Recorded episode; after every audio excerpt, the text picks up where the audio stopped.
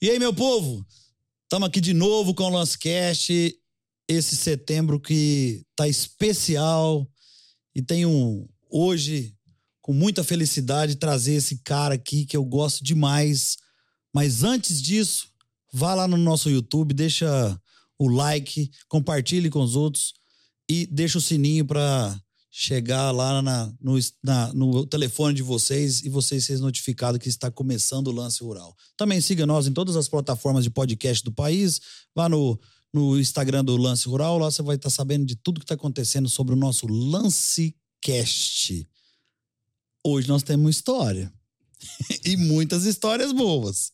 E muitas curiosidades boas pra gente conversar. Ô, gente, eu tô aqui com um grande amigo meu, o meu padrinho em tudo que vocês estão, tudo que vocês me conhecem dessa parte de leilão. Esse cara é um cara que eu eu tá comigo e a gente conversa muito. Quando a gente me dá uns conselhos, puxa a orelha e eu gosto, ele tem liberdade, nós somos amigos do mesmo jeito que a gente se conversa bastante.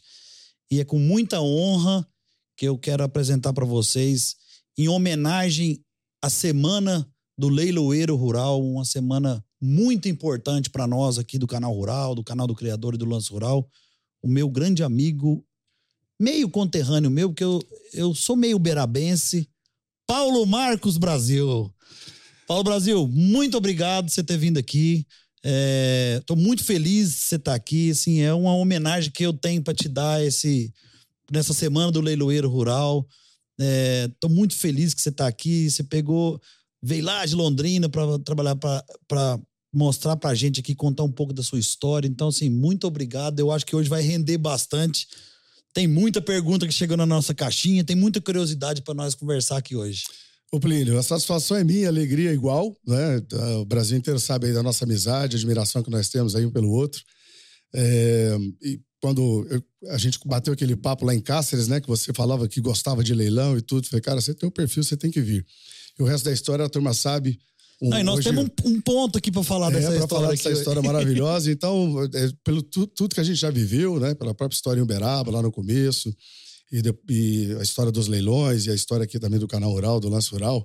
A alegria é nossa, é minha e sua. É um prazer muito grande estar aqui. Ô, gente, hoje nós vamos saber muita coisa de leilão. Hoje nós vamos entender essa profissão maravilhosa que é o leiloeiro rural. A gente vai a fundo nisso, saber das curiosidades de um leiloeiro rural, saber uns ensinamentos que esse mestre aqui vai passar para a turma. Ele já passa muito isso para todo mundo. O Paulo é um cara que acolhe muita gente, gosta disso.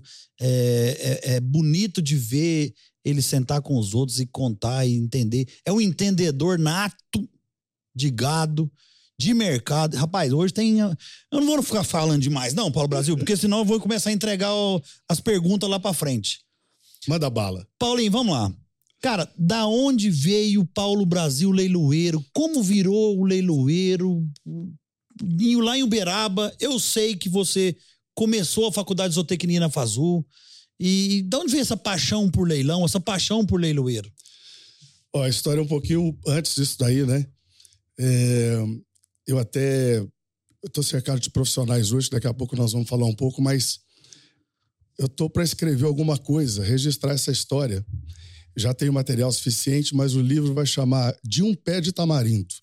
Oh. A, minha, a, minha, a minha carreira de leiloeiro começou por necessidade, começou num pé de tamarindo, que meu pai tinha uma, uma fazenda em Uberaba, Santa Efigênia, onde nós tivemos o privilégio de passar a infância com os irmãos, os primos, a gente chegava a morar na fazenda e tal. E aí eu tinha 14 anos de idade, 15 anos de idade, começando a sair, querendo namorar e tudo, e fui pedir dinheiro pro meu pai para poder sair. Naquela época, muita dificuldade, ah, aproveitou o momento para poder me educar. Existia um pé de tamarindo lá na fazenda, carregado, carregado de tamarindo Suco e tal. De tamarindo é, é bom, Não, Nossa. aí na época era sorveteria, né? Meu pai falou: olha, meu filho, tá na hora de você começar a criar independência. Então, por que, que você não. O pai te, te deixa essa safra de tamarindo aí para você. Aí eu falei, beleza. Rapaz, era bambu balançando e derrubando e chamando peão fora de horário e tal, não sei o que. Juntamos lá 20 caixas de tamarindo. Meu pai me ajudou, levou. Vamos, onde vamos? Vamos na sorveteria tal, sorveteria tal. Fez assim, ó, fup, vendeu. Acabou. Eu falei, opa, peguei meu primeiro dinheiro. Aí já não queria gastar para sair. Eu falei, nossa, isso aqui tá. Vou eu vou dar uma encurtada. Eu vou dar uma encurtada na conversa. Bom, aí a partir dali, eu, eu falei, eu, o meu pai estava com um bezerreiro pouco ocupado que tirava leite. E aí eu, ele disse para mim, ele falou, oh, você deu um espaço, se quiser montar uma granja e tal, a gente tava trocando ideia e tudo. Aí eu comprei 100 galinhas poedeiras, lembra das rodas oh, vermelhas? Ó, lembro. Aí, come, aí eu comecei, a, vendi um pouco de fruta que produzia na fazenda, especialmente o tamarindo, que foi o começo de tudo, e depois eu tinha os ovos que eu vendia na bacia na rua. Saía, no, saía no, nos quarteirões lá em volta, ali no bairro dos Estados Unidos, com a baciona, e vendia uma dúzia para um, duas para outro e tudo. E tinha uma freguesia também vendia tudo. Quer dizer, eu já era um vendedor, né? E aí peguei juntei... Tamarino e ovo caipira foi comendo. Aí juntei mais um dinheiro, peguei mais um espaço, comecei a engordar frango na fazenda. E eu mesmo abatia os frangos, eu mesmo limpava, congelava no freezer e ia 15, 16 anos. Fazia manteiga também, tirava de manhã a manteiga. Então, já com 16 anos, 15 anos, eu tinha já, já tinha parado com os tamarinos, na verdade, que eu já estava mais rendendo mais ali. Eu tinha minhas poedeiras, tinha o, o frango é, e tinha manteiga de leite que vendia nas padarias na, na época, você lembra? Lembro. Isso em 85, 86. Lembro, lembro. E aí eu juntei 2 mil dólares. Nossa, era dinheiro na época, né? Porque 2 mil dólares você comprava 20 bezerros. E comecei com 15 anos de idade, mais retagado. Eu juntava dos vizinhos, meu pai deixava eu juntar na fazenda e levava nos leilões. Na época era VR, Campo Verde, o leilão lá da, de, da Leilopec. Da Leilopec. E aí, quando eu tinha 16 anos, assim, eu me vi com quase 200 bezerros no leilão. Caramba! O negócio cresceu, foi indo, eu, eu sempre tive eu tinha no comercial, meu pai sempre falava, ele me impressionava como é que meus negócios davam certo. E dão até hoje. Eu sou conectado claro. realmente com a prosperidade. E aí cheguei no leilão, eu fiquei meio ruim na hora de entrada, não era muito justo o negócio de curral. Você lembra daquela época lá? Eu peguei e reclamei pro meu pai. Falei, pai, negócio, esse negócio precisa evoluir. Precisa melhorar. O cara, o mercado mexeu essa semana, o leiloeiro não comenta, ele fala só se é branco, se é preto. E sabe, fala, você tá criticando o leiloeiro? Eu falei, ah, eu tô achando que podia ser melhor. Eu falei, então vai ser leiloeiro. Caramba, velho. Vai ser leiloeiro, quando você aponta um dedo para um, você aponta três para você, então por que criticar? Você não acha que você tem tarimba, voz e presença para ser. Eu falei, rapaz, eu vou treinar esse negócio aí. E deu um desafio, né? Aí eu fui junto com ele lá na Badia Miguel Júnior, Pedigree Leilões, sabe quem trabalhava lá na época? Não. O William Andrade. Fui pegar o fitas, prata? o prata. Eu fui pegar as primeiras fitas, há 34 anos atrás, pra eu ouvir o Abadio pra eu poder aprender. O William que me entregou as fitas. Eu fui escutar o Abadio Miguel Júnior e tal. Falei, cara, eu vou ser leiloeiro. E eu comecei a ser leiloeiro assim, numa semana, na outra semana já tinha leilão fixo e minha carreira foi. O resto você já sabe. Foi deslanchando. Então surgiu da. Das deficiências que tinha naquele, naquele momento. Isso que ano, Paulo? Isso foi 80 e... 88. Nossa, devia ser Porque muito o, o primeiro leilão que eu fiz, o primeiro leilão que eu fiz efetivamente como convidado, que foi um leilão de Girolando que eu dividi com o Djalma Tiveron, eu tinha feito um lote num, um lote no outro, mas não dividido, né? Eu estava servindo ao exército, ao tiro de guerra de Uberaba, eu tinha 19 anos. Eu saí do, do tiro de guerra, passei em casa, tirei a farda, troquei de roupa e fui leiloar. Eu tinha 19 anos de idade. Que, que, que coisa bruta. Mas deixa eu te perguntar uma coisa. Você falou das galinhas poedeiras. Eu vou. Não é igual de gado. Selecionava já as galinhas poedeiras ali e tal, achava ah, umas def ali. Não, já tinha leitura daquelas que estavam. já tem uma leitura. Que quem põe mais, quem põe menos, põe o tamanho de ovo, já tinha isso tudo já, não. Era pela idade, né? não, quando, tô... começava a botar o ovo pequenininho, ela tava no fim da carreira. Tô te enchendo o saco, porque nós gosta tanto de selecionar, nós vamos chegar nesse ponto, não, falar pra certeza. frente. Isso aí, nós vamos falar bastante disso. Ô, Paulo, Tá, começou em Uberaba, beleza, tal. Você começou a fazer faculdade de zootecnia.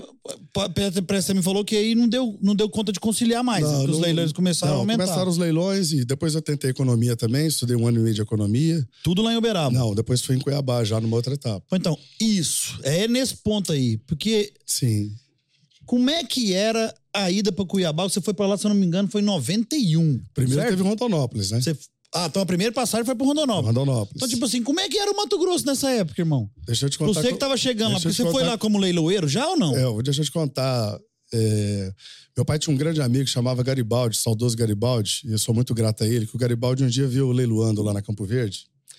Aí chegou para mim e falou assim: Paulinho, os amigos do meu pai, meus amigos me chamam de Paulinho, né? Paulinho, eu tenho um negócio para te propor e eu acho que você vai gostar demais, é um negócio que tem a ver com o seu futuro. Eu o Garibaldi. Eu já estava leiloando patrocínio, Abadia dos Dourados, Ribeirão Preto, Santa Rita do Passa Quatro, alguns já tendo Uberaba, já estava tendo Araxá, Sacramento, fazia já, né? Aquela região de Uberaba Isso, já estava fazendo tudo já estava fazendo. Mas era, era muito, assim, era... É, a turma batia muito em mim, porque eu era muito novo e, de certa forma, era um bom leiloeiro já novo. Porque eu já criava gado, já barretava gado, tinha noção de mercado. Então eu sofria muita crítica, um pouco de pressão, não tinha nem barba na cara. Era a nova geração que estava vindo natural, né? Natural. E aí é, aconteceu do Garibaldi me convidar para ir para Rondonópolis fazer um leilão de Girolando. 1991. Setembro de 91. Aí ele disse, Paulo, vamos lá, que tem a ver com o seu futuro, você vai conhecer e tal. Eu falei, cara, mas eu não tenho parente lá, não tenho nada. Não, vai lá fazer o leilão e você olha. Eu peguei o Mauro, motorista, um abraço pro Mauro quando ele ouviu o podcast. Falei, Mauro, vamos pro Mato Grosso. Ele falou, Lima, Mato Grosso, ele tá acostumado a viajar comigo ali, era pisteiro, né? E, e aí nós pegamos um golzinho lá que eu tinha e saímos. Fomos dormir lá em Jataí. Já no caminho já estourou um pneu, depois estourou outro. Dois dias de viagem, chegamos em Rondonópolis. 1.100, no, no, 970 quilômetros, dois dias de viagem. Não tinha estrada, né? Imagina naquela época. Aí quando, quando nós chegamos, nós chegamos logo depois do almoço, eu falei, ah, já vou direto no Parque Exposições, né? Aí cruzei aquela avenida principal de Rondonópolis e fui reparando. À direita e na esquerda você tinha todas as bandeiras de banco, tinham 23 bancos na época, me lembro. Tinha todas as bandeiras de concessionária de carro, que era Volkswagen, Chevrolet e tal, uhum. todas eh, da época, né? Uhum. E todas as bandeiras de tratores, de maquinário. via aqueles maquinários maiores e tal, não sei o quê. Eu olhava para na rua, na avenida, só caminhonete nova. Eu falei, cara, isso aqui tem alguma coisa diferente. E fui cruzei a avenida direto, já sai na rodovia para ir lá para Guiratinga, lá para o Parque Exposições. Uhum. Quando eu entrei no Parque Exposições, o parque era novinho. O Zeca Dávila tinha inaugurado, tinha um ano, dois anos. Você conhece o parque lá, você sabe. Sim, eu sei. Tem estrutura maravilhosa, os leilões, o hall de ferro, tudo moderno. É, os criadores de Nelore lá naquele movimento todo. Tanto é que em 92 a Expoiné Itinerante foi lá. Foi lá. Lembra? Lembro. Eu já estava morando lá. Era molecote, Era, lembra? Sei. Pois é, eu já estava morando lá. Aí eu me deparei com aquilo, eu falei, cara, isso aqui tem um contexto diferente. Aí conversei com o Adolfo Tadeu Vieira, que era o presidente do Sindicato Rural, saudoso também, grande amigo meu, e com outros diretores também, Roberto Goraeb, o Zé Eduardo Menberg, é, que até hoje são amigos. E eu subimos para fazer o leilão, rapaz, passei a mão nesse microfone inspirado lá, Plínio. Hum. O leilão que era para dar 1.200 dólares de média, que na época era época inflacionária, você lembra? De inflação. E era no dólar, né, naquela era época. Tudo né? dólar, era baseado em dólar. O leilão deu 3 mil dólares de média. Ele deu mais do que o dobro do que a expectativa do criador.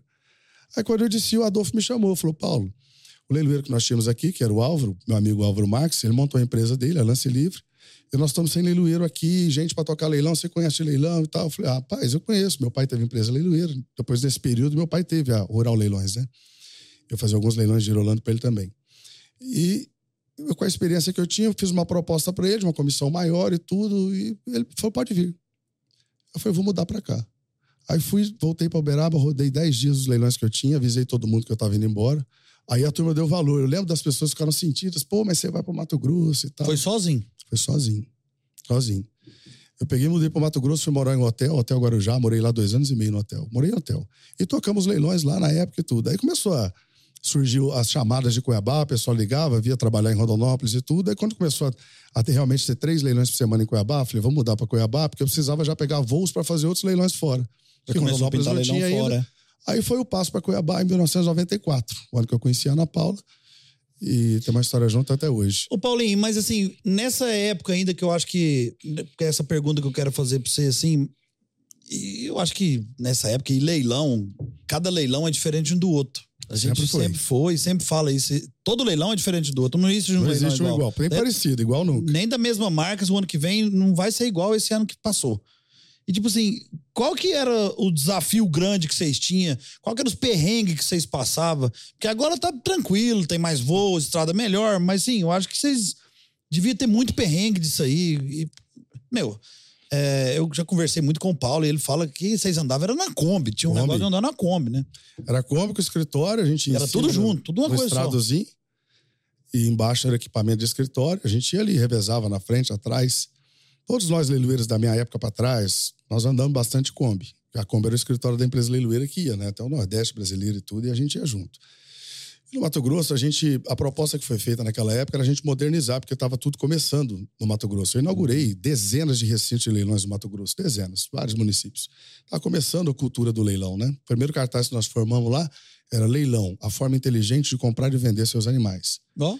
É porque é uma forma que você oferece para muitos de forma honesta. E que né? vale até para hoje. Vale né? até para hoje. É. Né? Eu tinha essa visão, essa ferramenta, como é o leilão virtual, que daqui a pouco a gente vai falar.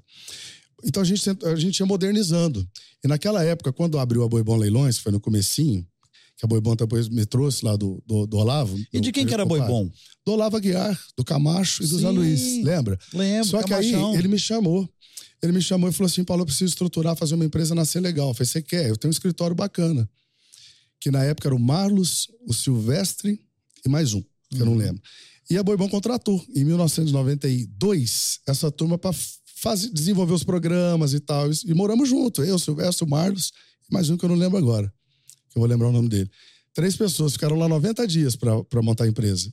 Então o desafio foi esse, a gente começar a rodar, né? Aquela coisa toda. E a gente conseguiu depois arrumar a sonoplastia adequada. Encaixando o DJ, encaixando, encaixando, as coisas. Aí explicando para pisteiro como é que trabalhava, que não sabia, que na época era catalance, que o dono de empresa não ia para pista. Isso quem revolucionou foi o Paulo Uto, né? Que trouxe outro, um, novo, outro momento.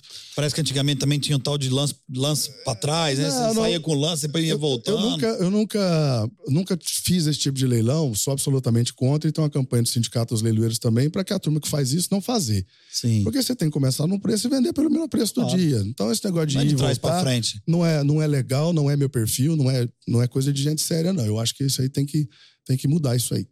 Mas foi bem, mas aí a gente amadureceu e levou essa bagagem que tinha e a seriedade é, para esses leilões. E de lá nós fomos para Cuiabá, e aí surgiram outros, outras empresas, Rancho de Palha, Palácio dos Leilões, é, lá os leilões da Crimate, Samambaia Leilões, e a gente prestava serviço para todo mundo. Eu tinha, eu tinha uma folga na semana. Domingo em Poconé, lá no, na JJ Leilões, na época de corte, né? Segunda-feira, Palácio dos Leilões. Terça-feira, Rondonópolis. Quarta-feira, Palácio dos Leilões. Quinta-feira, Rondonópolis de novo, que a Bourbon fazia terça e quinta. Sexta-feira, a gente viajava para algum lugar para fazer leilão sábado. Aí era esporádico, um leilão por mês em tal lugar, tudo voltava domingo para Poconé. Trabalhava. E, não, e, e, sem falar que aí não chegou nem a televisão nos leilões ainda. Isso foi em 2000 e 2000, 2000, né? Dois não, mil chegou. transmissão de televisão deve ter uns 30 não, não, anos. Não, 90. 90, 90 e poucos. 93. Porque não começou isso. Não, aí você, faltou você entrar nos leilões de elite, faltou você começar não, a fazer. Isso, aí, isso é 2% da história. Entendeu? Mas, ô, Paulo, você tá, você tá fugindo de um negócio que eu quero saber de uns perrengues. Você já, che, já chegou, não dá conta de chegar no leilão pra fazer? Tomou aqueles velhos choquinhos? Já, o choque, eu tomei umas. Uma, eu tomei duas vezes choque. É, tava chovendo e pegou o microfone assim que trovejou lá e tudo, tomei o choque, caí lá atrás, pá, e meus ombros, aí sobe todo mundo preocupado. Perrengue de boi pular pra fora do, do picadeiro. Mas eu tenho uma passagem boa disso aí. eu tenho uma passagem boa. Eu tenho várias. Já né? aconteceu comigo também. Eu tenho, eu tenho uma passagem boa. Choque, eu já tomei. Uma vez eu cheguei pra fazer um leilão de Seara, era de circo. E até atendendo o Álvaro lá. E tinha dado uma chuva e um vento, e o, o circo era na beira do asfalto, assim. O circo tava no meio do asfalto, tampando o trânsito.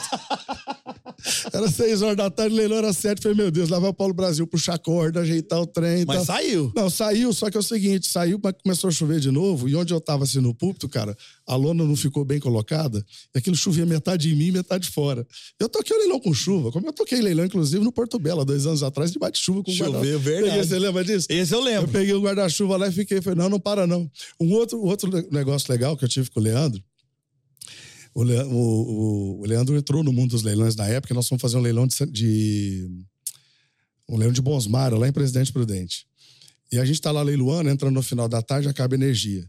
Aí, pô, acabou a energia, mas aí, a hora que voltou a energia, queimou o som. E aí acabou a energia de novo. E a gente tinha ainda uns 30 touros para vender. E tava bombando o mercado Bonsmara, como sempre bombou, com uma baita raça.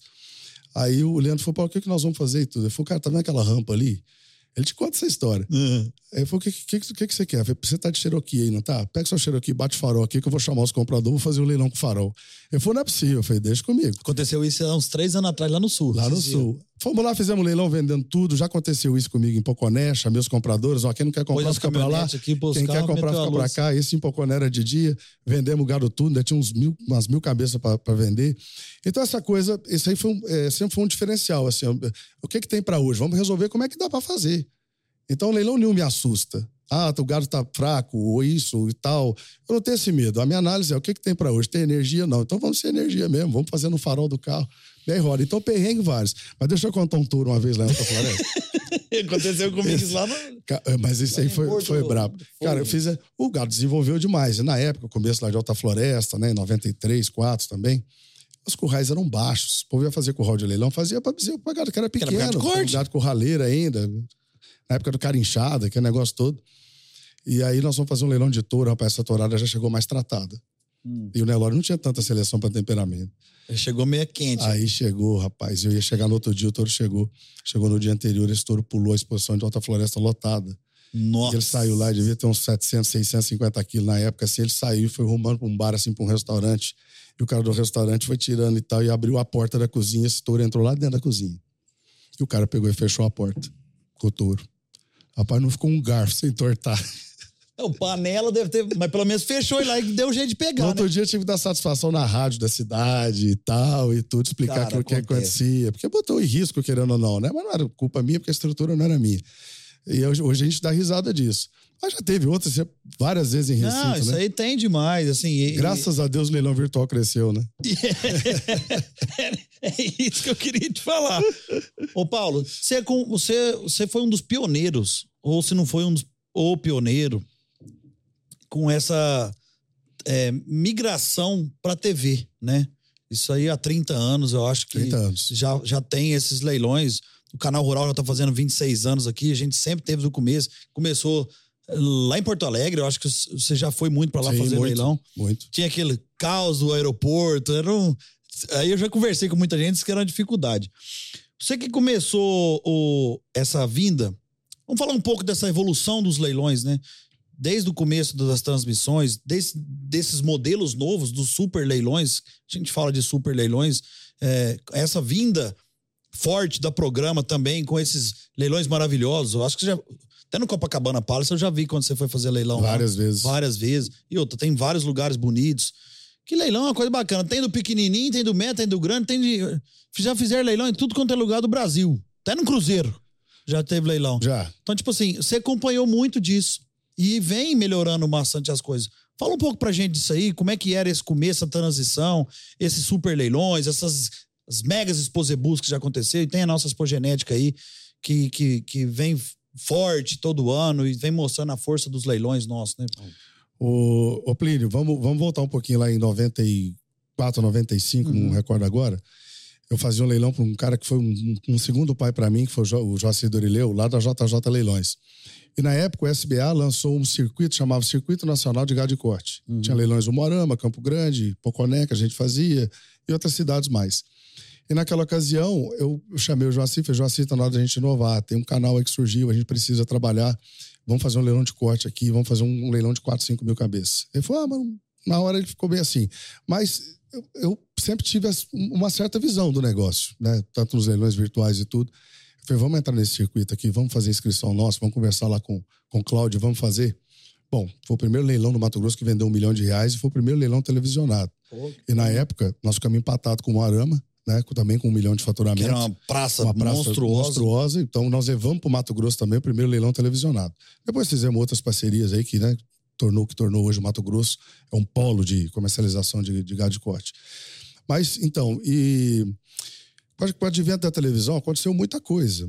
É, eu- eu- nós começamos com gado de corte, mas depois eu tive uma, uma atuação muito é, expressiva também no Limousin, quando nós tivemos uma parceria lá com, com o Rick Simons, o saudoso Rick Simons, o seu Joca, a tia Cristina. E- e- e crescemos muito. Aí nós tivemos um momento muito interessante da carreira. Foi quando a gente estava no Red Eventos fazendo o leilão do Chitãozinho Chororó. E que o Chitãozinho Chororó tinha doado um touro e tinha sido arrematado pelas reunidas Boi Gordo. E a Boi Gordo foi fazer a doação do cheque no programa do Gugu. E nós entramos ao vivo no programa do Gugu Em rede aberta. em rede aberta. E aquilo deu uma repercussão na minha, na minha carreira fantástica. Porque ali conduzimos bem, o, o- o Paulo Roberto passou o cheque da doação na época, o Chitãozinho falou, o Chororó falou. Foi uma coisa muito legal aquele momento que nós vivemos.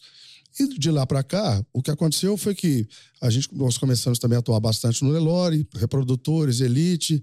Eu fui muito bem apadrinhado, né? Eu tenho uma, uma sorte danada de dizer isso, já disse isso várias vezes. Eu tive professores excelentes, pessoa que pegou na minha mão e falou: vem comigo, me ensinou a seriedade do negócio. Seriedade, conduta e comprometimento foi o João Antônio Gabriel. Que você fez homenagem pra ele no seu filho, chama João Gabriel. Eu- o, o, o João é um cara que é, devo muito assim pela. Às vezes ele nem falava nada, mas pelo gesto dele ele estava me ensinando. Às vezes nem sabia que estava me ensinando, mas estava. Também a conduta do Nilson foi uma escola para mim fantástica. O português correto, a postura, a elegância para leiloar, a correção verbal, a Justamente. coisa toda. E eu tive essa escola e eu tento passar isso para os outros, né? E pessoas sérias, condutas sérias, comprometidas. Então essa escola me fez muito bem, me ajudou a formar o homem que eu sou. E no Nelore de Elite foi, as coisas foram acontecendo. O Paulo Horto com a capacidade incrível, eu sou um admirador Não, ele é imenso. Eu acho o Paulo Horto um gigante, realmente. No que eu posso ajudar, eu ajudo. Não gosto de- levar problema nem atrapalhar, ele sabe disso. Ele é uma locomotiva que puxa vários vagões. É uma empresa com duzentos e tantos funcionários hoje, né? Com trabalho aí com 15 leiloeiros, com todas as asas possíveis. E a sua, a sua visão de, de mercado também foi revolucionária para poder eh, formatar esses grandes leilões, os leilões de elite, os, os super leilões, os mega leilões de, de reprodutores. Tudo isso que a gente vê hoje no mercado aí concretizado. Então, cada um teve uma contribuição de alguma forma em algum momento. Tudo teve um começo. Teve as pessoas que ajudaram no começo, tiveram as pessoas que participaram do, do meio disso, né? Teve os Grandes nossos profissionais. canais, né? Os canais de Os televisão. canais de televisão foram fundamentais e quero fazer um comentário sobre isso, sobre o melhoramento genético. E, e, e- aí, no- agora, uma outra turma que contribui também nesse momento. Então, teve momentos, mas eu tive a chance de participar disso tudo, disso tudo e foi uma grande, uma grande escola. E o canal de televisão e as centrais brasileiras, aqui quero render uma homenagem às centrais, uma, das quais também você já trabalhou, foram os grandes é, veículos de dis- disseminação do melhoramento genético da pecuária brasileira. A ferramenta canal de, de leilão e as centrais, com a logística que ela tem, foi que criou a oportunidade de uma pessoa lá do Acre comprar um touro no estado de São Paulo, comprar um sêmen de uma central lá em Uberaba, ou que seja em outra cidade, e poder ficar par e passo com os criadores que tinham uma genética mais concentrada no Triângulo Mineiro e aquilo certeza. mais. Com, com a chegada da TV e com as centrais, aqui a gente tem que reconhecer o mérito de vocês. Vocês, junto com as empresas leiloeiras, com os leiloeiros, a gente acabou transformando a pecuária nacional. É, a gente a gente fala muito disso aqui e, e na época quando eu até trabalhava na programa a gente conversava muito sobre isso do, do famoso frete grátis, né? O pessoal falava assim: "Ah, mas o frete grátis às vezes pesa". Eu falei: "Gente, nós estamos fazendo um bem para pecuária com frete grátis". É vocês não- imensurável, né? vocês não têm noção. Porque mesmo às vezes antes, o cara tinha, tinha, um- tinha que ter um pouquinho mais de grana pra assistir na televisão no canal rural e ver um touro em Uberaba, numa expo genética da vida, e comprar um touro e levar lá pra Juara. Vamos dar um exemplo. Que, é longe, é difícil de chegar. Mas hoje com o frete, Paulo, esse cara, às vezes, o menor, ele consegue comprar, porque ele não vai ter que pagar É, o hoje, frete. hoje não tem E aí o desculpa, né? melhoramento chega na ponta, cara. Chega Ele- na ponta. Hoje não tem motivo para a pessoa usar touro de cabeceira de boiada. Não existe. Às vezes a cultura, a cultura do cara ainda é aquela, mas os estudos recentes mostram que tudo que tem de refúgio em desempenho em confinamento, 95% é oriundo de boi de boiada. Então você pagar em 30 com frete realmente foi revolucionário. Só para fazer mais um reconhecimento aqui, depois de tantos anos de carreira, Claro. né, a gente pode reconhecer. Quem lançou o reprodutor Delivery Isso. foi o Grupo OB. Justamente. O vídeo Miranda de Brito. Uma- Isso. O saudoso vídeo, que esse ano nós, ele faleceu, né, infelizmente. OB Delivery chamava. OB. Delivery. Isso E mesmo. ali todo mundo começou a observar e viu que aquilo funcionava, que agregava valor, que criava acesso pro Nordeste, pro Norte, todo Claro. mundo. E os leilões começaram a explodir. Depois, aí, né, todo mundo sabe o que aconteceu, condições de pagamento, frete. Essas mudanças beneficiaram muito e beneficiam, né? Não tem porquê hoje mais, Paulinho, nós que gostamos de melhoramento genético e podemos entrar nesse tema um pouco, de mercado, não tem porquê mais o cara usar um cabeceira de boiada hoje. Não, Hoje tá muito fácil, cara. Tá muito, tá Não, muito acessível os touros hoje também. dá para ir mais além. Não tem necessidade de ele usar algum touro que não tem algum tipo de mensuração. Claro.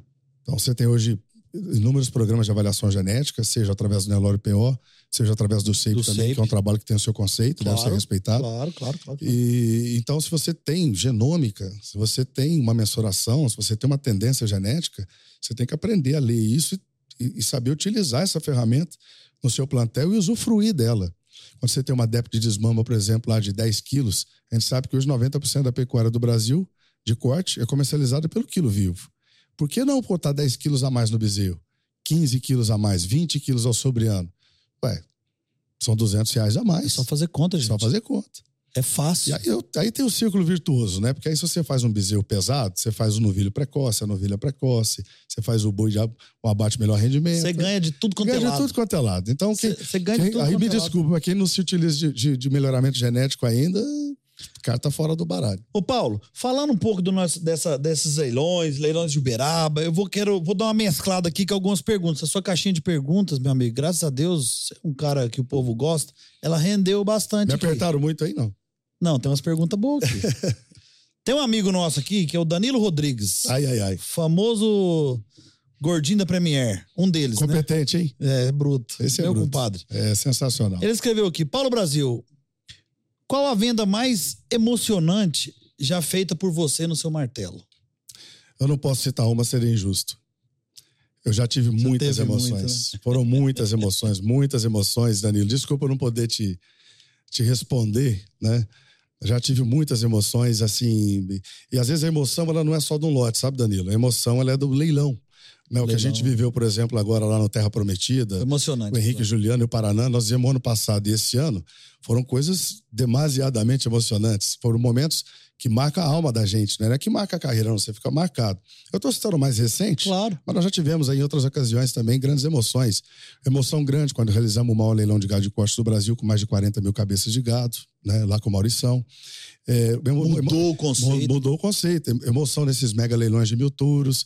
Então sempre tem. A emoção ela tem que fazer parte do leiloeiro. Eu acho que um ponto que te tocou muito, que isso eu posso citar assim, que eu acompanhei e te acompanhava, que foi a liquidação do Elder. Você fazia os shoppings do Elder de manhã, todo, toda É. os, manhã. Os leilões de, de domingo, né? E, Isso. Aliás, leilões de sábado, que sexta à noite sentado naquele, naquele hallzinho que vendia sêmen demais. A gente É. ia como central, porque tinha os touros dele conosco, e a gente via vocês lá. Esse foi um dos maiores privilégios que eu tive na minha vida, foi poder conviver com o Helder Galera, o seu Zé Galera, Família, galera. a família Galera, assim, que o Helder me ensinou muito também. O Helder foi outro cara que acreditava em mim. Tinha um leilão que a gente fazia do o leilão Guanabara, o Carlota vai lembrar disso, né, Carlotinha? Eu lembro. Eu Você lembro dele. O, El- o Helder Guanabara, deixava... que é fazenda lá no Goiás. É, que era no domingo. Isso. Aí o Helder deixava a gente sexta-feira à noite lá na, na, na, na Eldorado, eu, eu, o Carlota e o Macarrão. E aí ele falava, ó, eu tô indo embora que eu tenho que ir pro leilão tal sábado e outro leilão tal domingo. Eu falei, não, mas nós vamos apartar o gado. Ele falou, não, tem 400 cabeças já apartadas, macho, fêmea, vocês apartam, faz os lotes, faz ordem, faz tudo. Tamanha era a confiança dele. E ficava eu, Carlota e o Macarrão, a gente fazia os lotes e tal, não sei o que, o Helder já tinha ido embora. Eu- aí na outra semana, quando fazia o leilão no domingo, porque foi ele que também é, criou o horário da manhã no, no canal rural. Porque o leilão estava tão grande, eu falei, Helder, não dá tempo de passar tantos animais das duas da tarde às sete da noite. Ele falou, vamos ver se a gente começa esse leilão 10 horas da manhã. E aí, na época, eu não lembro com, com- com quem foi a mexida, ele, ele conseguiu a gente abrir 10 horas da manhã e passamos apurado para terminar às 7. Foi um sucesso, mas um sucesso. Aí no final do leilão ele liga. E aí, como é que foi o leilão? Você não assistiu? Eu falei, assisti um pedaço, estava no shopping com a minha família. Tamanha era a confiança, Tamanha do, confiança. Né, que ele acreditava na gente. Assim, engatando essa aqui, o Igor mandou pra gente aqui o seguinte: se teve algum leilão que te marcou mais na sua carreira? Eu posso responder alguns, mas Igor, eu acho que esse não, começo, acho que a né? liquidação J Galera, quando subimos no púlpito lá, primeiro eu, leilão. eu, o João e o Nilson, eu, o João e o Nilson, quando nós vendemos a Itália 4, é, depois vendemos outras, né, grandes. Aquele leilão foi um leilão muito emocionante, foi, foi, um, foi um divisor de águas, foi- rompemos ali um paradigma. Uma coisa interessante para as pessoas saberem, eu sei que você tem perguntas inerentes a isso daqui a pouco, sobre essa questão do, de conselho de leiloeiro. Sei, tenho certeza que a gente vai chegar lá, porque toda semana alguém me pergunta alguma coisa. Tem, tem, Uma, tem coisa, aqui. uma coisa tem. interessante que eu me senti realizado quando a gente subiu lá, e eu, o João e o Nilson, para bater o martelo, porque na minha proposta de carreira, eu nunca, Plínio, nunca quis ser o melhor leiloeiro do país. Eu nunca tive essa pretensão, porque eu, eu acho a unanimidade burra. Claro. Eu sempre quis ser uma boa parceria com todos os leiloeiros. Eu sempre quis encaixar com os melhores leiloeiros do país. E eu consegui isso. Eu faço com vários leiloeiros, você sabe disso, na parceria. Faz. E a gente toca bem com todo mundo. Então, um dos segredos, antes que perguntem, é às vezes você não querer ser o melhor, mas ter sabedoria para estar entre os melhores.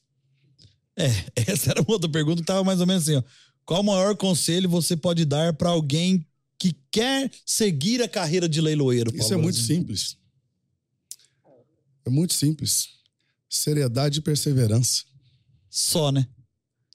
Acordar cedo, trabalhar. Persista, insista, resista, não desista, só assim você conquista.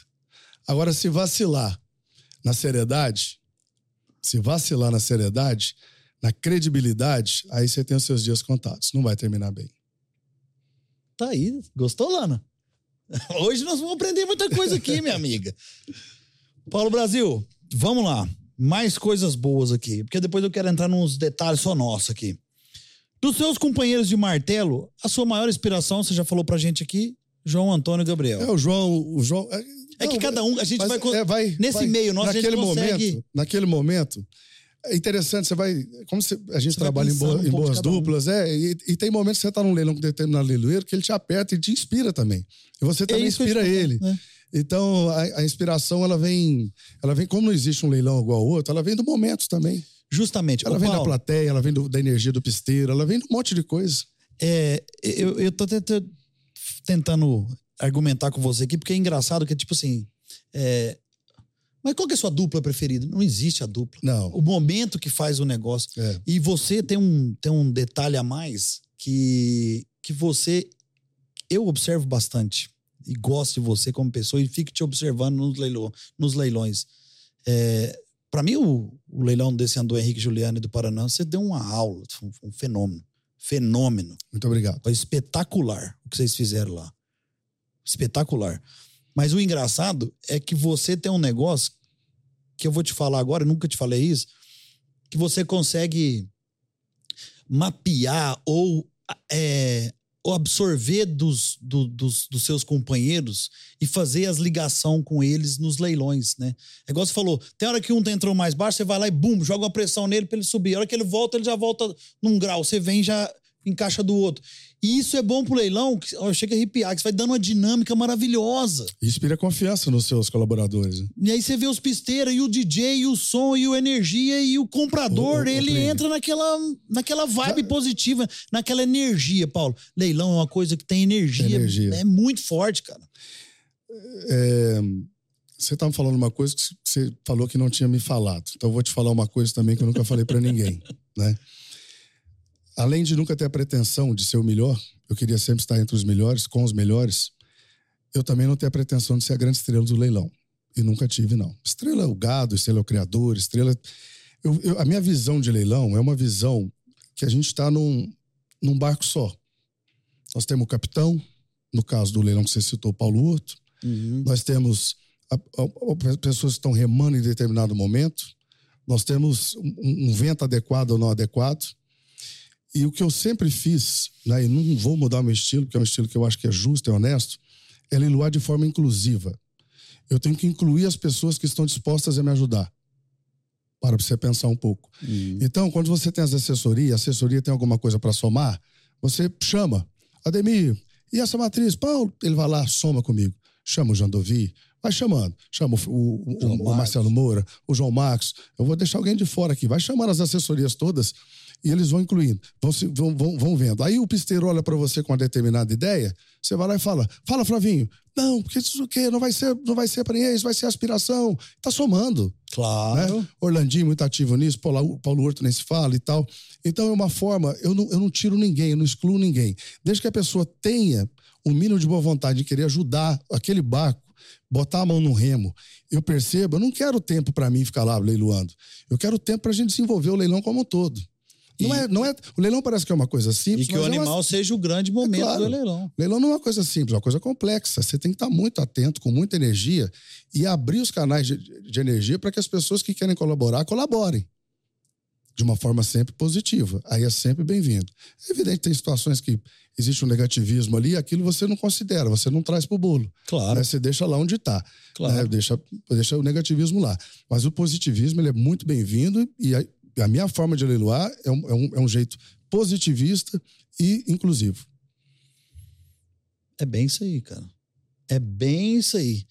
Sim, e você tá falando isso aqui, a gente já vem na cabeça. Vai lembrando. dos vai lembrando dos eventos, vai lembrando dos eventos, vai lembrando dos leilões, vai Você sabe lembrando que eu nunca tudo. falei isso pra ninguém, só falei isso pra Ana Paula, minha esposa. É o jeito inclusivo de, de viver a vida. Isso não é, não é, não é só no- nos leilões, não. A minha vida É é uma vida carreira. inclusiva, tudo. Eu tenho muitos amigos, você sabe disso, onde eu vou, tenho amigos e tal. Eu incluir, a pessoa quer, é um leiloeiro que tá começando, quer um conselho, traz o cara pro bolo, traz o cara pro jogo. Tá pra ajudar, vem. É isso que o nosso amigo, grande amigo, Ademir Giovannini, Ah, meu compadre meu sócio. compadre sócio, É. tá perguntando aqui pra você aqui assim, ó. Ô, ô, Paulo Brasil, como você se sente hoje com a sua experiência, que você é um cara experiente, dando um conselho pra essa nova, não vou não falar dos leilões, pra essa nova geração que tá chegando aí pros leilões? Você já falou. O, um é, mas é importante complementar o seguinte: é, aí entra uma pergunta de uma assessoria, que é uma das mais brilhantes assessorias do, do Brasil, né? Jovial e capacitada, né? Impressionante o trabalho da Premier mesmo. Obrigado, É Demir, pelo, Com carinho de sempre. Obrigado pela, pela pergunta também. Ô, Demir, eu acho assim, ó. O conceito de leilão, ele vem de uma coisa chamada fé pública. Tem um martelo que define que está vendido ou não está vendido. Então, a fé pública, tanto é que quando a gente tem algum problema aí de pagamento e tudo, que vale a assinatura do leiloeiro, que você manda lá para o juiz, o juiz aceita sem questionar, porque é uma certidão de fé pública. Se você parte do princípio que o leilão, que o leilão é uma coisa que tem fé pública, você parte do princípio da seriedade. Você parte do princípio da transparência, né? da legalidade como um todo. E isso eu nunca abri mão, não pretendo em momento algum abrir, e seria o grande conselho para tudo, tudo que chega, de assessoria, leiloeiro, a coordenação, tudo que pode existir. Então não dá para ser para não ser transparente. Hoje nós estamos na televisão com milhões de pessoas assistindo os nossos leilões, retransmissão aí pelos, pelas plataformas, né? É, também do Lance Rural aqui no seu caso. É, as pessoas, o comprador hoje está mais sabido que o vendedor, ele sabe, é, assiste os leilões. Então é muito importante que a gente tenha essa transparência, que a gente tenha essa conduta, que a gente tenha é, a seriedade necessária do negócio junto com comprometimento. É comprometido em fazer, fazer bem feito. E tem coisas que tempo em tempo em leilão ah, aco- aconteceram momentos que nós precisamos é, sermos eficientes em vários momentos nós precisamos ser eficazes. As pessoas às vezes não têm a certeza da diferença entre ser eficiente e ser eficaz. Ser eficiente é fazer bem feito. Isso não tem segredo. Ser eficaz é fazer o que precisa ser feito. Então, cada momento, a cada década, a cada né, cinco anos dos leilões, tem, tem atitudes que precisam ser tomadas. A gente precisa modernizar, como modernizou com televisão, com internet, é, com tudo que, que A próxima aconteceu. etapa que eu quero É falar. a próxima etapa também. Então, é, o, o- eu acho que isso, Ademir, a gente não pode abrir nunca. Eu acho que botar a cabeça no travesseiro e dormir é a maior riqueza de um prestador de serviço. Com toda certeza, Paulo Brasil, porque nós fazemos isso. Eu tenho certeza que você, eu sou igualzinho você, não é por causa que você é meu padrinho nesse movimento todo aqui. Mas vindo nessa linha que você está falando da modernidade, das, das, das, das dificuldades que a gente tem, depois a gente quer dar uma aprofundada um pouco no mercado, um pouco, porque eu quero fazer algumas. tocar em algum ponto aqui do, do Paulo Brasil, pecuarista Ah, coisa boa, hein? quartista. Mas aí é o seguinte, Paulo, a gente veio com essas mudanças tão grandes. Você falando de Cuiabá, que você foi para Cuiabá e depois de Cuiabá teve que rodar o Brasil inteiro, né? Porque os seus leilões começaram a crescer. Você é um cara que faz. Quantos leilões você faz por ano para o Brasil? Ah, eu, eu- graças a Deus, eu poderia fazer um por dia, mas. eh, Então vamos lá. Hoje você está fazendo o quê? 150 leilões por ano. Qual que foi seu máximo de leilão? Você lembra? Quando você estava assim, Eu fiz 264 leilões no ano. é muito, irmão. É insano. É É, desumano. É, justamente. E aí eu vou chegar num ponto que eu acho que você, para ter feito isso, que foi a pandemia, né, Paulo? A pandemia nós tivemos que nos reinventar. É verdade. E na pandemia, eu acho que uma junção de muita gente que segurou a bandeira forte da pecuária, que eu não preciso citar nome de ninguém, que eu acho que foi todo mundo Foi todo mundo. que juntou e falou: gente, nós não vamos deixar a peteca cair. Que, eu, que surgiu até do agro não para, mas muito se dá disso, não parar do agro, muito se dá de nós, que não, que não baixamos a guarda nos nossos leilões. Porque eu acho que se a gente baixa a guarda na época dos leilões, primeiro, nós já não ia ter um exposebu. Né? Já pensou com toda a história que tem a Exposebu, que toda a história que tem de comercialização de gado, a gente ficar sem um Exposebu, e nós com todo mundo juntamos, levantamos as mangas e fomos lá e fizemos a primeira Exposebu virtual. Conta um pouco para nós aí, Paulo, você que às vezes está para as pessoas que nos estão nos ouvindo no- ou nos vendo, é, conta um pouco de como é que foi essa, essa pandemia, né? Que, que de mudanças teve da pandemia. Que, que, querendo ou não, a gente. É até chato falar isso, mas é, teve os problemas da pandemia, muita gente faleceu e vem, não vem ao caso isso, mas assim, quanto de coisa boa que a pandemia também nos ensinou, né? De, de O- família, de gente, de você mudar para Londrina. Sim.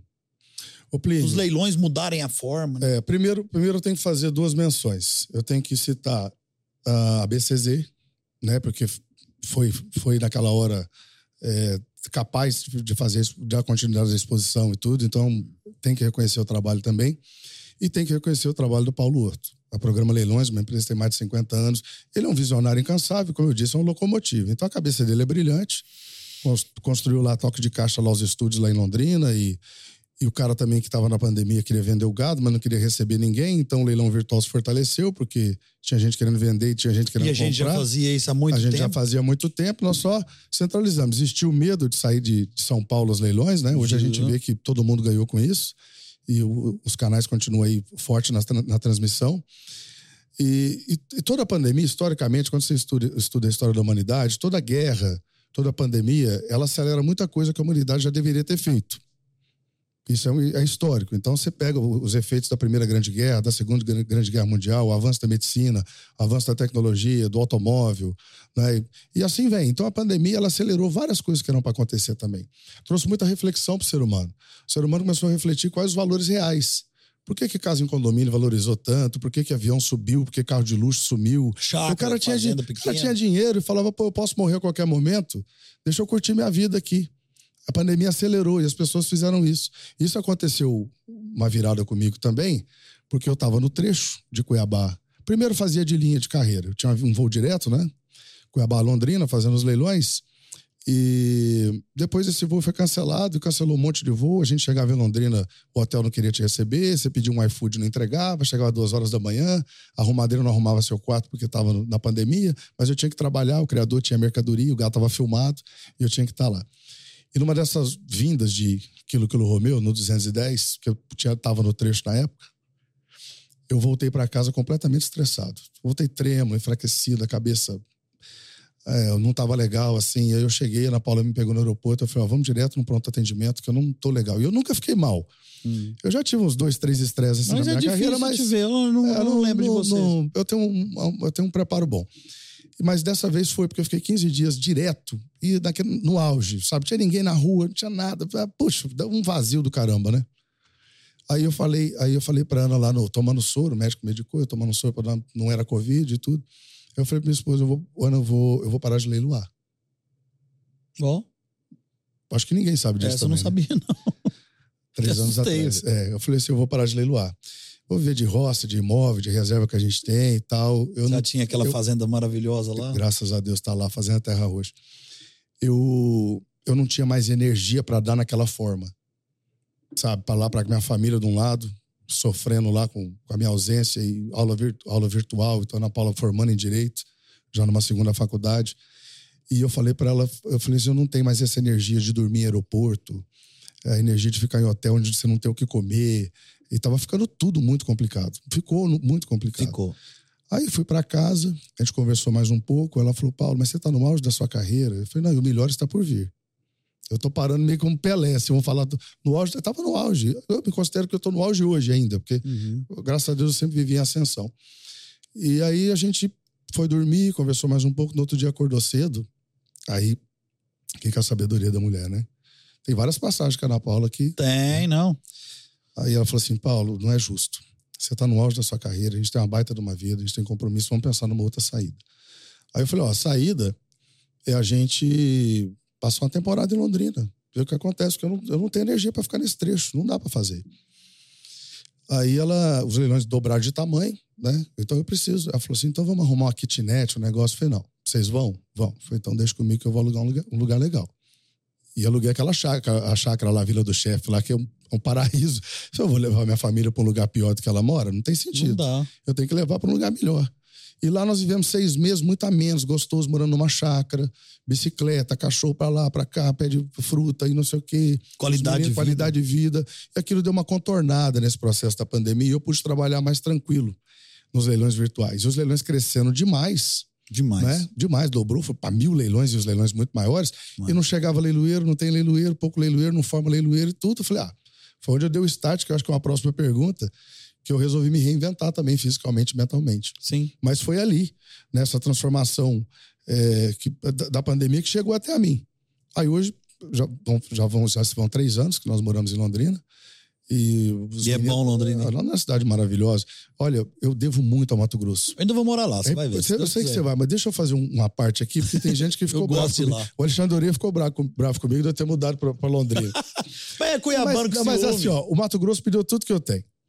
Eu, as amizades, inclusive, meu relacionamento, o Mato Grosso é uma coisa maravilhosa. Ah, eu sou é apaixonado pelo Mato Grosso, é um país tenho o prazer de ter minhas terras lá, imóveis lá. Eu adoro Mato Grosso, sou apaixonado e amo Cuiabano, amo a cultura do peixe, amo a cultura do rio, amo o Pantaneiro. Sou apaixonado pelo Pantanal, tem vários amigos. Vou pro Pantanal só para ver amigo meu. Sou apaixonado pelo norte do Mato Grosso, aquela punjância, aquele negócio. Inclusive, eu acho que o, o, o jovem que eu vejo hoje, às vezes lá no Paraná mesmo, é, ou aqui em São Paulo, que ele está fazendo, tá, tá fazendo algum estudo, algum planejamento de vida, cujo planejamento dele não inclui uma passagem pelo Mato Grosso, ele está perdendo uma grande chance na vida dele. Se você pedir um conselho sério aqui para fora de leilão, para os jovens que estão nos ouvindo aí, para quem está ligado à pecuária, para quem está ligado à agricultura, não faça plano sem incluir algum momento Mato Grosso na sua vida, em alguma empresa, para você ter um aprendizado adequado. Estava vendo os números hoje da agricultura. Nós vamos crescer até 2030 quase 20% na agricultura. Mato Grosso vai para 36 milhões de cabeças de gado. É o único estado que vai expandir significativamente. Então não há. Tem que conhecer, tem que ir lá e pegar experiência, valorizar os desbravadores, as pessoas que foram para lá, as pessoas do sul, do Paraná, Santa Catarina, Rio Grande do Sul, depois de São Paulo.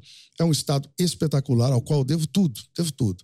Pecuária, ela é muito forte. É, hoje, hoje o, o, em função dos. Nós temos mil leilões na porta de casa lá no programa Leilões que é em Londrina, uhum. não tem sentido.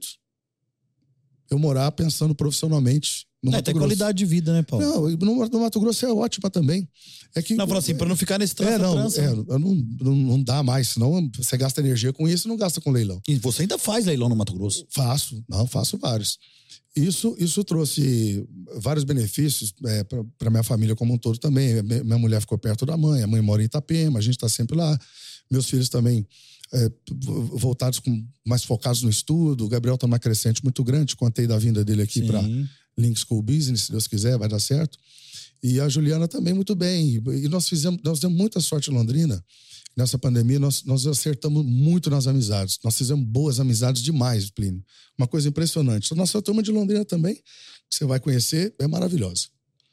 Efeitos é. da, da pandemia, é tudo da pandemia. Cara, esse negócio da pandemia, tipo assim, é, eu tenho uma passagem bacana, eu já até falei sobre isso aqui, mas assim, é, um, eu, eu tenho ela muito, muito forte na minha vida, porque a pandemia, o lockdown e a, a explosão da pandemia, ela aconteceu no meu aniversário. Nossa Dia senhora. 16 de março. Eu tava vindo para para São Paulo, né? Como eu venho de Uberaba para São Paulo. E chegando aqui em São Paulo, chegando no canal, o Paulo me ligou. Falou: Você tá vendo o que tá acontecendo? Eu falei: Tô. Falou: Pelo amor de Deus, vem pra cá agora. Vamos pensar eu, junto. Falei: PH, eu tô indo amanhã, cara. Eu, eu comprei voo pra amanhã. Porque eu sempre vou uma semana pra Londrina por mês. Até pra gente ver nossas agendas e tal. Ele falou assim: Vem pra cá agora. Eu falei: Paulo, eu vou amanhã, calma. Eu tenho uma reunião da diretoria nossa aqui. Ele falou assim: Tô te pedindo. Eu desliguei e falei: Então espera que eu tô indo peguei meu carro aqui, rapaz, andei 500 de Uberaba pra cá, andei mais 600 num dia só. Entrei aqui, falei com o Júlio, falei, Júlio, tá acontecendo isso, isso, você tá vendo. Ele falou, Plínio, vai e faz o que tem que fazer. Você é diretor, você vai, o canal é nosso, toca e toca com maestria e deixa o pau cantar. Na estrada, a Adriana me liga. Eu tava saindo. Competente Adriana Silva. Adriana Silva, como nós gostamos demais dela, tanto eu quanto você. Ela me liga. É, ela falou, Plínio, você tá vindo para Londrina mesmo? Eu falei, tô, Adriano, tô indo. O Paulo me ligou e falou assim: então vem. Que o Paulo gosta demais do 662 junto, pensa igual. Então vem para cá. Ele tá, você, nós estamos precisando de você aqui e você tá, vai precisar da gente. Cara, eu cheguei em Londrina sete horas da noite, seis, sete horas da noite. Fui num risco daqui para lá. Chegou lá, nós já tava com. Sentamos naquela, na sala do Paulo. Todos os coordenadores nós, alguma assessoria, falou: gente, primeira coisa, nós não podemos deixar a Exposebu cair. Eu já liguei para Cheguei lá, ele já tinha ligado para a BCZ, já tinha, já tinha feito todas as, as mexidas que, tinha, né? que tinha que fazer.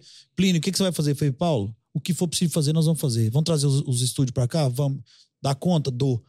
toca de lá, toca. Manda pro sinal pra mim, daqui eu mando pro satélite, como você não tem como daí. Pá, pá, pá, pá, pá, pá, pá, pá. Em quatro dias nós seguramos a esposa boa. E aí tinha, na próxima semana, que eu acho que foi o grande, pra mim, um dos leilões que foi o grande diferencial do começo de toda a pandemia, foi a liquidação da Jatobá. Da importância. Eu estava lá. ali, ali quebrou. Como diz o outro, quebrou a, a, a perna dos linguarudos e quebrou a. Rompeu o paradigma, né? Rompeu. Ali, ali foi a, a, De vender a recordista da raça dentro do Isso, virtual. A Jolie. E aí explodiu. O- ali foi, como eu digo, a, gente tem que ser eficiente em, em deter- determinados momentos, mas ser eficaz quando precisa. Ali fez, se fez o que precisava ser feito. É. Fez bem feito, mas fez de uma forma transformadora. E eu acho que até os criadores na época, que deu tanta força, falou assim: nós não vamos deixar o negócio cair. E, fomos, e foi rasgando. E nego dava lance naquelas Jolie. Os telefones, os meninos falam que o telefone tava até vermelho, tanto tocar. E o leilão grande. É, eu era o leiloeiro, tava lá, acho que era eu e o João Gabriel. Era você, e o João. Foi dois dias, né? Foi, foi um pipoco. Depois veio o Peouro, foi um sucesso. Veio o Noite da Lora Nacional. Aí veio. Rodou a aí a. Bull veio rodando forte, aí veio os grandes leilões e não parou mais nada. Vendeu E a Sophie naquele ano. Da... Justamente. Entrou a Da expogenética, a gente com medo. Foi do mesmo jeito, foi no mesmo taião, os leilão de touro estourou tudo, foi tudo É, mas forte. o agro não para. Não para, não parou. A vaca não para de parir, a, o- o- a carne não para de ser consumida, a genética tá aí pra todo mundo. E, e a gente brinca, brinca, brinca, mas tipo assim, acho que o, boiade- o cara da, da cidade foi pra fazenda e foi pra fazenda e viu que precisava de uns touro bom, começou a olhar pra fazenda com jeito, Olhou pro negócio olhou dele, pro né? negócio dele, viu aquilo ali, tava mais por dentro e começou a Aí investir. começou também, eu, tenho- melhorar. eu quero vender meu bezerro, como é que faz? Claro. Vai filmar e vai vender, não podia. Justamente. Não, e outra coisa, vamos inseminar mais, vamos dar. O cara começou, acho que ele começou a olhar mais pra Isso. fazenda dele e fazer a conta e ver como a coisa funcionou. Então, tipo assim, é, a pandemia nos, nos, nos trouxe muitos problemas, mas ela ensinou muita gente. Ô, Paulo Brasil, e isso aqui, cara? Ah, o, o, o, o mobile, né? A mobilidade, né? Isso aqui. O smartphone é um Acho que em um ano, dois anos de pandemia, nós aprendemos 10 anos que nós não ia fazer. Com certeza. O senhorzinho da vida aí, a tiozinho já tá acostumado. Virou uma extensão. Nós né, tivemos um crescimento de, de, de, de, de lance rural. Sim, ô, Paulo, nós chegamos a ter 16, 18 leilão num dia só, transmitido pelo lance. Na televisão, dois, e o resto tudo do tudo canal. É, caminha cada vez mais, né? Tanto é que você não compra uma TV hoje, você compra uma Smart TV. Um Smart TV. É tudo híbrido, né? Isso Então, mesmo. em determinado momento a televisão tem mais importância, depois a internet também tem mais acesso. é, as coisas vão se transformando e a gente vai vivendo essa transformação, moldando ela para o mercado. É isso aí, meu querido. Paulo Brasil, vamos chegar num momento aqui. Ai, ai, ai. no momento Paulo Brasil pecuarista. Cara, acho que pouca gente sabe, Paulo, que você criou, ou ainda cria, que você ainda tem seus cavalos, das suas meninas agora que ela faz tambor, mas é, tá com você há 20 anos, cara. Faz mais de 20 anos que você veio. Pecuária eu Você- nunca me desliguei. Eu nasci na pecuária, né? Quando nós fomos, quando eu mudei para Rondonópolis, nós compramos uma área em Pochorel, eu com meu pai. Lá a gente criava só gado de corte. Uhum. Depois essa área ficou só pro meu pai e eu comprei a Terra Roxa. Ah, e, e é isso que era, aí que eu quero chegar, Terra Roxa. Eu fui na fazenda. A fazenda é maravilhosa. Graças a Deus, foi uma grande conquista. Uma qualidade de solo espetacular. Espetacular. Porque eu fui lá e eu trabalhava na BS ainda. Isso foi o quê? 2014, por aí, 2013, 2014. Tá melhor ainda hoje. Eu fui lá te visitar porque chamou a atenção nossa, tanto minha como do Gustavo na época, do que você vinha trabalhando e, e- e, querendo ou não, você tinha que vir trabalhando meio no caladinho, né, Paulo? No Eu- caladinho eu nunca- assim, que você é leiloeiro, você não podia comprar um animal pra você, né? Não querendo não, de você, você tinha que fazer, fazer por baixo, né? E aí você é um estudioso. Você era um cara. Você era, não, você é um cara inteligente. Um cara estudioso. Não, nós trocava cola de, de touro A vida inteira. a vida inteira. E vocês, eu lembro direitinho que você chegaram em mim e falou assim: Plínio, meu, esquece esse estouro mais zerado aí, vai. Vamos na molecada. Porque aqui, cara, nós estamos falando de 10 anos atrás. É. Né? Hoje sim, nós já tá indo mais na A, tem a molecada. genômica lá. É. Mas vamos lá nos. A ver, nem a genômica que não que tinha, mas, novo, mas nós que que tem queria de novo. E você vinha com isso pra falar assim: nós vamos usar esse ano só safra nova. Eu nunca esqueço que não teve uma safra que você usou só a molecada, o boi mais erado, assim, era o Sherlock. Que, Foi. que era novo já também. Que era que dois, três anos, você tava usando o garrote de 20 meses, 18 meses, 14 meses. Quando veio essa, essa, essa leva de touros mais jovens. Então, tipo assim, você fez um gadão e despertou nós, de mim até do Gustavo, que fala de, de, de, de apertar. Fala, Brasil, começa a apertar que nós vamos contratar touro seu. É, Você não chegou- estava no dia da visita, mas depois a gente É, conversou, fizemos a nossa conversou. reunião. É importante ter é, revelar isso para o mercado, porque as pessoas também podem entender qual é a minha postura. Sim. A minha, da minha mulher, né? Que era o, o Nelore da Ana. E Que, na verdade era a Ana que cuidava, também que você Não, vivia cuidava viajando. da parte, da parte burocrática, né? Depois um escritório assumiu também. Mas me ajudou. A Ana sempre foi meu braço direito, né? Sempre me ajudou em tudo. E, mas a questão da postura, assim, ó. Primeiro que eu só vendo aquilo que não é meu. Sou um leiloeiro de mercadoria de terceiro. Segundo que eu, por lei, não posso comprar nada num leilão que eu esteja leiloando e eu nunca o fiz. Me orgulho Claro. muito disso. E terceiro que eu nunca que criei uma situação. Teve uma única situação que depois eu me arrependi, mas é porque eu tinha um sócio numa bezerra. Eu sempre criei e vendi meus animais sempre na fazenda. Ou vendi em leilão em lotes maiores, mas animais jovens. Sempre bezerro e bezerra. PO bem avaliado, 01 que fosse, não tinha problema nenhum. Eu vendia porque eu não, eu não, eu não me sentia confortável, não me sinto de criar uma situação de concorrência com o meu cliente. Ah, eu tenho um leilão domingo que, que nós vamos realizar e aí o, o leilão do Paulo é quinta-feira. Então fica parecendo que eu vou trabalhar meu leilão, né? Claro. Então, eu nunca, nunca fiz isso, graças a Deus. Uma vez, uma bezerra que foi campeã de pista, eu tinha um sócio, aí ele colocou num leilão, eu nem sab... meio que não sabia, e saiu meu nome. Aí teve um criador que me chamou a atenção. Falou, pô, mas eu comprei uma bezerra tão cara sua lá, agora uma bezerra sua ganha. Eu falei, cara, essa bezerra não é minha, ela é metade minha. O cara pegou lá na fazenda porque ela dava pista. Aí deu uma explicada, mas eu falei, nunca mais. Larga a mão. Nunca mais, porque eu tenho que saber meu lugar. Meu lugar é prestando serviço, bem prestado para o criador. O criador quer ter o trabalho árduo dele. Então, eu criei gado, gado de corte bastante, é, quarto de milha, tive piscicultura também, tem ainda Uma paixão. Pelo giro leiteiro. O gileiteiro, porque pô, teve um mestre também maravilhoso, eu sempre acreditei nas raças mães. O que, que é raça mãe? Raça mãe é aquela raça que recebe os cruzamentos. E o Gilco holandês talvez seja o melhor cruzamento do mundo. Do mundo. Porque o bezerro preto é bom, a, a- a fêmea pesa 20 arrobas, ela dá leite com uma persistência maravilhosa. Com menos comida. É rústica, barbaridade. É difícil você ter um cruzamento mais completo que o Girolando, se você parar pra pensar. É verdade. O pra corte, não, mas quando você fala Não. de, uma- de, um, de um cruzamento complementar que realmente dá leite e carne, é um negócio impressionante. Olha as fêmeas bem Girolando. sangue girolando, tanto que são valorizadas. É, o, o bezerro preto também, o meio sangue, o macho, no caso, hoje usa muito semissexado, né? Mas é um bezerro que sempre foi procurado, né? E então, assim, foi um, foi um período de muito, de muito aprendizado, de muito prazer a criação. Nós criamos 20 anos, nós chegamos no número praticamente 4 mil de animais nascidos na fazenda, né? Fora que foi adquirido. Comecei comprando vacas zeradas lá do Filipão, da Camargo Correia, lá na É, fazenda. mas foi na fonte também. Comprei cin- 50 vacas, Mas foi 48 vacas. Depois comprei 20 vacas da Mônica Marchetti. E aí fui, fui comprando, comprei numa outra liquidação em Campo Grande, fui fazendo uma base, depois com a minha filosofia, fomos construindo um rebanho. Luiz Sérgio me ajudou durante dois anos, foi, foi bacana também. Dick Borges me ajudou muito. Dick né? O Dick. Dick conhecia de gado, né? Foi, morreu precocemente, 52 anos. Faz uma falta danada, foi um grande amigo também que eu tive. E companheiro de pescaria e tudo mais. Então teve muita gente que me ajudou. Nós dois, na troca de ideias. Claro. né? Durante quantos anos nós trocamos ideia?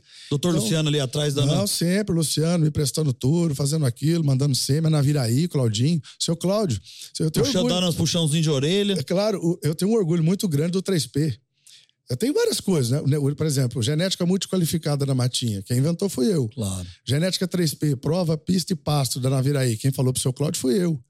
Então tem, tem muitas jargões, coisas, né? os jargões que aconteceram. E tem um bom que você tá esquecendo lá, aí. lá na, na, na IAO, não, não é lote múltiplo, Isso. é individual, Agrupados. agrupados. Isso aí pegou de uma forma. Pegou. E eu tenho muito cuidado para usar isso. Eu não uso isso com banalidade. Agora eu usei no Grandene, que realmente merecia. Mas não uso de forma banal. Porque se eu falar é porque é. Claro. Eu não aumento. Entendeu? Você dá ênfase, mas também não sai da linha.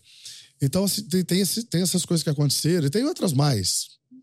Ontem eu dei uma para um criador, ele está feliz, ele vai soltar também. Mas essa contribuição como um todo, é, isso- essa convivência com os criadores, me deu condições de criar, de fazer um bom rebanho.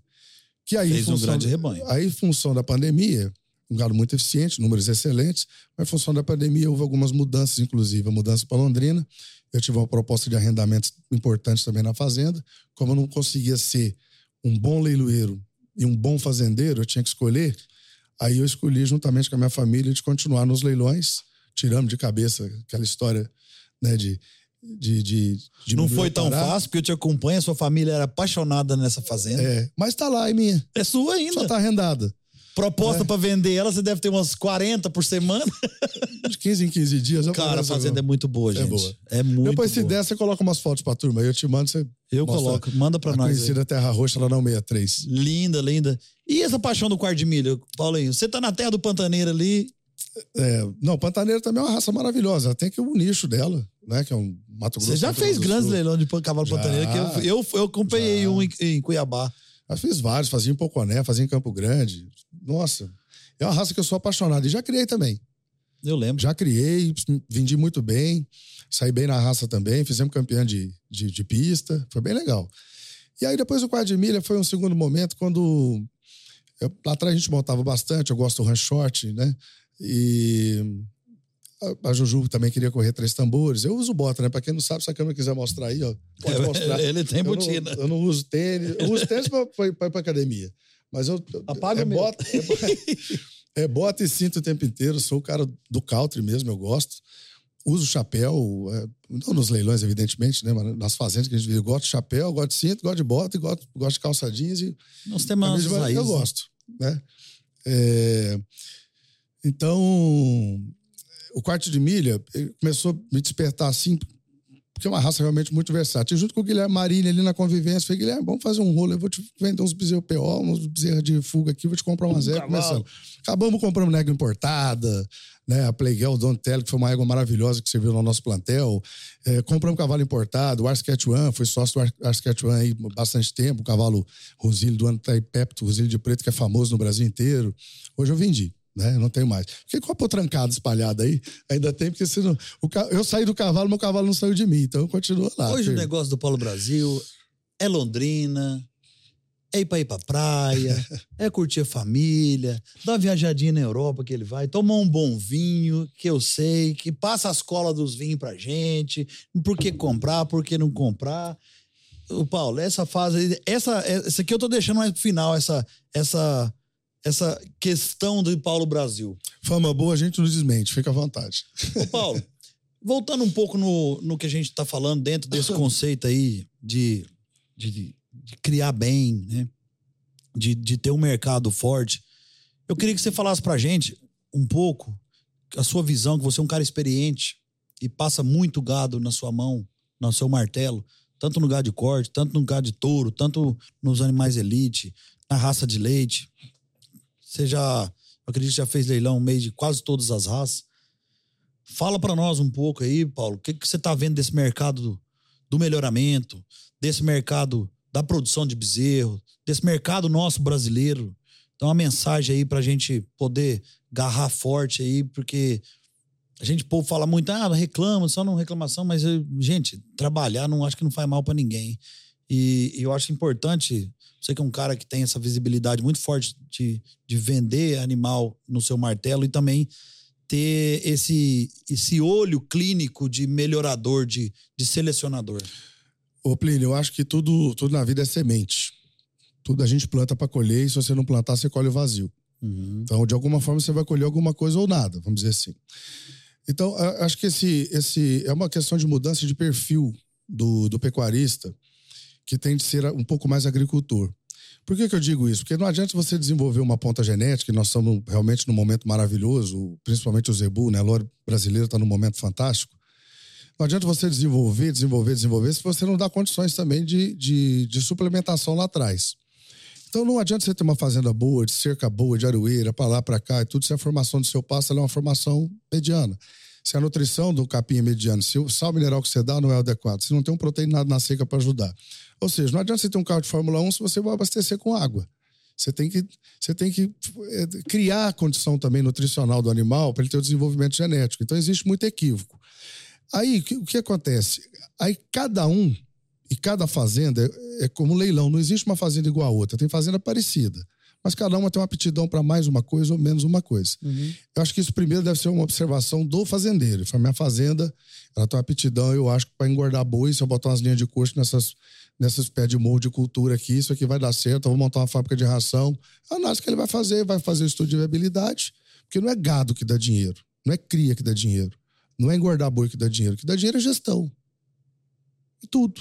Toda semana alguém me pergunta, Paulo, quer comprar dois mil bezerros, uma passa para mim, eu, dá dinheiro. Eu falei, depende da sua gestão, não é gato que dá gestão. O que dá dinheiro é gestão, gente. Você pode gerir qualquer coisa. Um carrinho de picolé é o seu dono daqui bom. A diferença é a gestão de um e do outro. Então, assim, então a pessoa, ela precisa fazer análise daquilo que ela, que ela tem na mão, fazer o levantamento e daquilo que ela, ela pode criar uma, uma gestão lucrativa. Né? E normalmente a gente percebe que as pessoas que acabam criando, criando uma, conseguem agregar valor na sua produção de alguma forma, é as pessoas que se utilizam de uma genética melhoradora. Então, a minha visão é essa: que primeiro você tem a consciência de ter um nutricional de acordo com aquilo que você quer desenvolver o seu gado.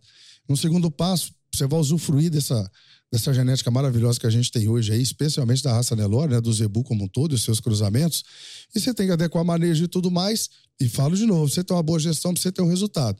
Eu acho que uma coisa puxa a outra. Eu acho que nada sozinho funciona. Você ter pasto bom passando não tem sentido. Você ter gado passando fome também no pasto de boa genética também não tem sentido.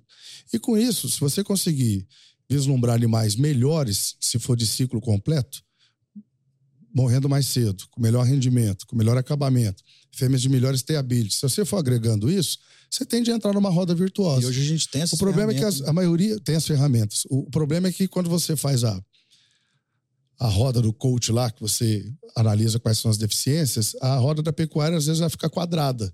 Ah, você tem genética boa? Tem. Mas você faz o pastejo rotacionado? Não. Mas você dá o, o, a suplementação na seca? Não. Mas você tem uma terminação? Ah, tenho. Mas está demorando muito, a idade não está chegando. Então essa roda tem que ficar redonda. Você utiliza, você utiliza melhoramento genético no seu gado, que eu acho que não tem como fugir então, disso hoje. Isso aí é ponto pacífico, isso é o ponto de partida. É, pelo resultado, você tem que trabalhar com gado melhorador de algum, algum aspecto. Cada um tem uma visão e uma nutrição. Então o cara pode é, escolher uma determinada linhagem, porque ele tem a nutrição adequada àquilo, parabéns, uhum. vai ter uma boa gestão. O cara pode, como por exemplo, aprendi lá com o mestre Zé Humberto. A gente estava falando do sim, de uma raça menor, uhum. mas uma raça de muito acúmulo de gordura, de um baita acabamento, e uma raça que consome muito pouco. Pasto, confinamento, ela tem, ela tem uma, um consumo baixo. Então, a produção de quilos por hectare da raça Cindy é muito interessante muito ser avaliada. Muito interessante ser avaliado. Ah, não dá 22 arroba, 23 arroba. Não, pode ser que determinadas linhagens não, não dê, apesar que está desenvolvendo muito, né? Mas a gente tem que considerar que. É, tá vendo como é que a matemática é para cada um, é para cada raça? Então é de acordo com o seu universo que você tem que se utilizar. Às vezes a sua fazenda comporta só o síndico, Às vezes, Exatamente. Um Aí você tem uma fazenda mais no, no, norte mineiro, transição lá para o nordeste e tudo. Não dá para você colocar um gado exigente. Você tem que colocar um gado que vai se adaptar melhor. Tem esse gado no Nelore? Tem também. Tem também outras raças também que podem atender, como tem raça mais exigente um pouco, no caso do Brahma, baita raça. Se eu não me engano, é a melhor conversão alimentar que tem em confinamento. Uhum. Nas últimas provas que eu vi era. A raça mais exigente, mas pesa muito. Então tudo tem o seu universo. Cada panela tem sua tampa. O segredo é o cara saber sair do quadrado da fazenda e montar o, o círculo virtuoso. Ô, Paulo, e eu sempre falo aqui para todo mundo, gente, e a gente escuta isso de, de criadores, a gente vive isso, que a gente vive, a gente vive essa pecuária, né? A pecuária ela não tá para amadores mais, né, Paulo? Não. Do nosso jeitão aí da qual você falou da década de 80, né? O extrativismo ela mudou muito. Acabou. Né? Ele, é, ele dá prejuízo, né? Então, a gente tem que levar um pouco da pecuária igual leva o agricultor, leva a agricultura, né? Com certeza. Ele escolhendo as melhores sementes, dando vida para o pasto também, igual eles dão vida para porque não adianta você só explorar, explorar, explorar, explorar a terra. Se você não retornar para ela o que ela precisa, não vai adiantar. Quando, quando você vai. Quando a gente fala um touro é uma semente melhoradora, ou um sêmen de um touro é provado, é uma semente melhoradora, é isso aí, cara. É, um touro melhorador cobre dezenas de vacas, né? Claro. 25, 30, 40 vacas, de repente, quer dizer, não é a vaca que melhora o rebanho. É o touro, é, é o touro que melhora. Tá, ah, tá certo, as filhas que serão vacas no futuro, você vai usufruir desse melhoramento, mas instantaneamente, assim, no primeiro momento, né, é o touro que é o semeador. Quando você vai comprar semente de capim, tá escrito lá, cultivar marandu, cultivar MG5. A gente tem que cultivar. A gente tem que cultivar os nossos pastos hoje. É preciso você ter uma... Se ficar dependendo só do extrativismo, aí a gente sabe que as terras vão degradando. E terra degradada, não, você não consegue nem agregar valor, nem resultado. Daqui a pouco você está vendendo para a agricultura. Que é um caso que eu observei desde quando eu cheguei no Mato Grosso, em 1991, tinha 9 milhões de cabeças de gado e uma produção 10% do que é a produção hoje de grãos. O que eu assisti nos últimos anos foi a, agricultura avançando sobre a pecuária. Uhum. Não só nas terras, mas o agricultor criando gado. Sim. Otimizando com os pastos de braquiara. Esse ano o braquiarão passou a rosiziense, né? É, otimizando e coxo, e resíduo, e fábrica de ração, e, e tem gente hoje. Hoje, eu tô para visitar um projeto no Paraná, que eu não fui ainda, um projeto de cria fechado em confinamento. Vale, vale, a pena lá. Viável. Viável. Boa. Eu acho que isso também é uma tendência. É, é, você, é, é, a vaca não precisa engordar, né? você tem que mantê-la. Então, se você achar um ponto que você mantém a vaca, dá para criar a vaca fechada também. Que não é segredo, não, em outros países da Europa, né? Não. É que o custo, existe um custo. Aí você vai ter que ter a gestão para esse custo aí. Lá eles ainda fecham pior por causa do inverno. É, ainda tem esse aditivo aí, né? Que é o inverno, né? Porque tem Mas que eu tô, eu tô para ir, rapaz, estou para ir lá para visitar. E, e eu vou. Até visitei recentemente lá o Tito Turquino, ó, pra visita boa. Pensa num gado bom que o, o Alexandre o Tito Turquino têm. Você estava com o Gabriel, não é? Tava, o Gabriel, presidente. 10 marcas, né? Famoso leilão 10 marcas. Faz Mas conosco então, também. pois São é, Paulo. é. Pois é. Então, o Plínio, é, a gente viu tudo acontecer e, e viu a agricultura vir avançando na pecuária. Hoje, os maiores rebanhos do Mato Grosso, eu acho que, vamos falar assim, acima de 100 mil cabeças, tem vários produtores rurais com mais de 100 mil cabeças, eu acho que não tem nenhum que não seja com integração lavoura-pecuária. Que legal. Entendeu? Então avançou. E o cara foi arrendando a terra, foi arrendando, comprando e foi produzindo. Nós temos hoje empresas lá que tem 575 mil hectares de lavoura, né? É, as líderes nacionais estão, estão lá no Mato Grosso. Então é um negócio danado. Você tem é um negócio para se pensar. Ou você se torna um pecuarista com nível de agricultor para você avançar na agricultura, ou o agricultor com, com profissionalismo na pecuária vai te engolir. Tá vendo? Falei pra vocês que hoje nós vamos ter cultura aqui, nós vamos aprender muita coisa. O homem sabe tudo. Não é só bater martelo e vender gado, não, gente. O bicho sabe de melhoramento genético e eu acho que é uma coisa que a gente. Eu falo bastante aqui, tudo bem que eu, eu domino essa, essa área, e a gente fala bastante disso aqui. Ô, Paulo, tem mais umas, umas perguntinhas aqui, e essa aqui eu Manda. acho, eu acho essa aqui bacana.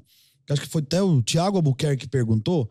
Ele falou assim: Paulo, você, como um, um grande leiloeiro que é, Quais são os, os seus cuidados que você tem? Cuidado com sua voz, cuidado da sua saúde. Eu sei que você é um cara que se cuida bem, você tá sempre no shape, cabelinho na régua, faz suas coisinhas, gosta de malhar, gosta de curtir bem as suas situações, mas eu acho que vocês têm que ter um cuidado maior com a voz, né? É, porque ela é a ferramenta de trabalho de vocês, tá querendo ou não? A voz é tudo, né, cara? as mudanças foram tantas nessa pandemia que é, eu vou te contar, vou te contar um outro segredo, contar, um, contar mais um segredo para os jovens leiloeiros que Hoje estão tá chegando. muito segredo É, aqui. você-. Acho que depois, até- acho que se eu posso contribuir, né, aquela coisa do inclusive, Claro. vamos contribuir, vamos Tamo trazer, aqui. trazer a turma para poder ter a conduta adequada. O que que aconteceu? É, quando, quando eu me transferi para Londrina, eu fiquei sobrecarregado de leilões. Eu sempre fiz alguma atividade, né? Uhum. Jogador de squash, disputei campeonato. Foi uma coisa, foi uma coisa Tem, essa- legal. tem o É, tema do isso squash também. mesmo. É, Vôlei. e sempre teve algum esporte, né? Eu gosto de pedalar. Hoje academia, pilates e bicicleta. Então tenho, eu gosto também de, de fazer isso aí. É, mas uma coisa que aconteceu, eu acho que isso é legal falar aí para os mais jovens. Quando nós, nós mudamos para Londrina em função realmente de cuidar da profissão e de é, encarar aqueles leilões 9 horas da manhã até meia-noite, aquela coisa toda, teve Acho bom, hein? Teve, teve três situações lá no começo que eu perdi a voz numa etapa do leilão. Porque eu não soube medir. Eu tinha um leilão domingo muito grande e fui fazer uma coisa sábado que não era para eu fazer. Era tipo apresentar um gado numa fazenda que eu não precisava fazer aquilo.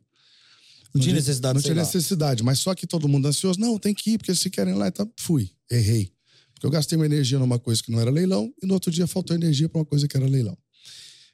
As pessoas julgam do jeito que elas acham que é certo, né? Eu sei o, que, que aconteceu. Aí, numa outra situação, fui fazer um outro leilão no interior de São Paulo.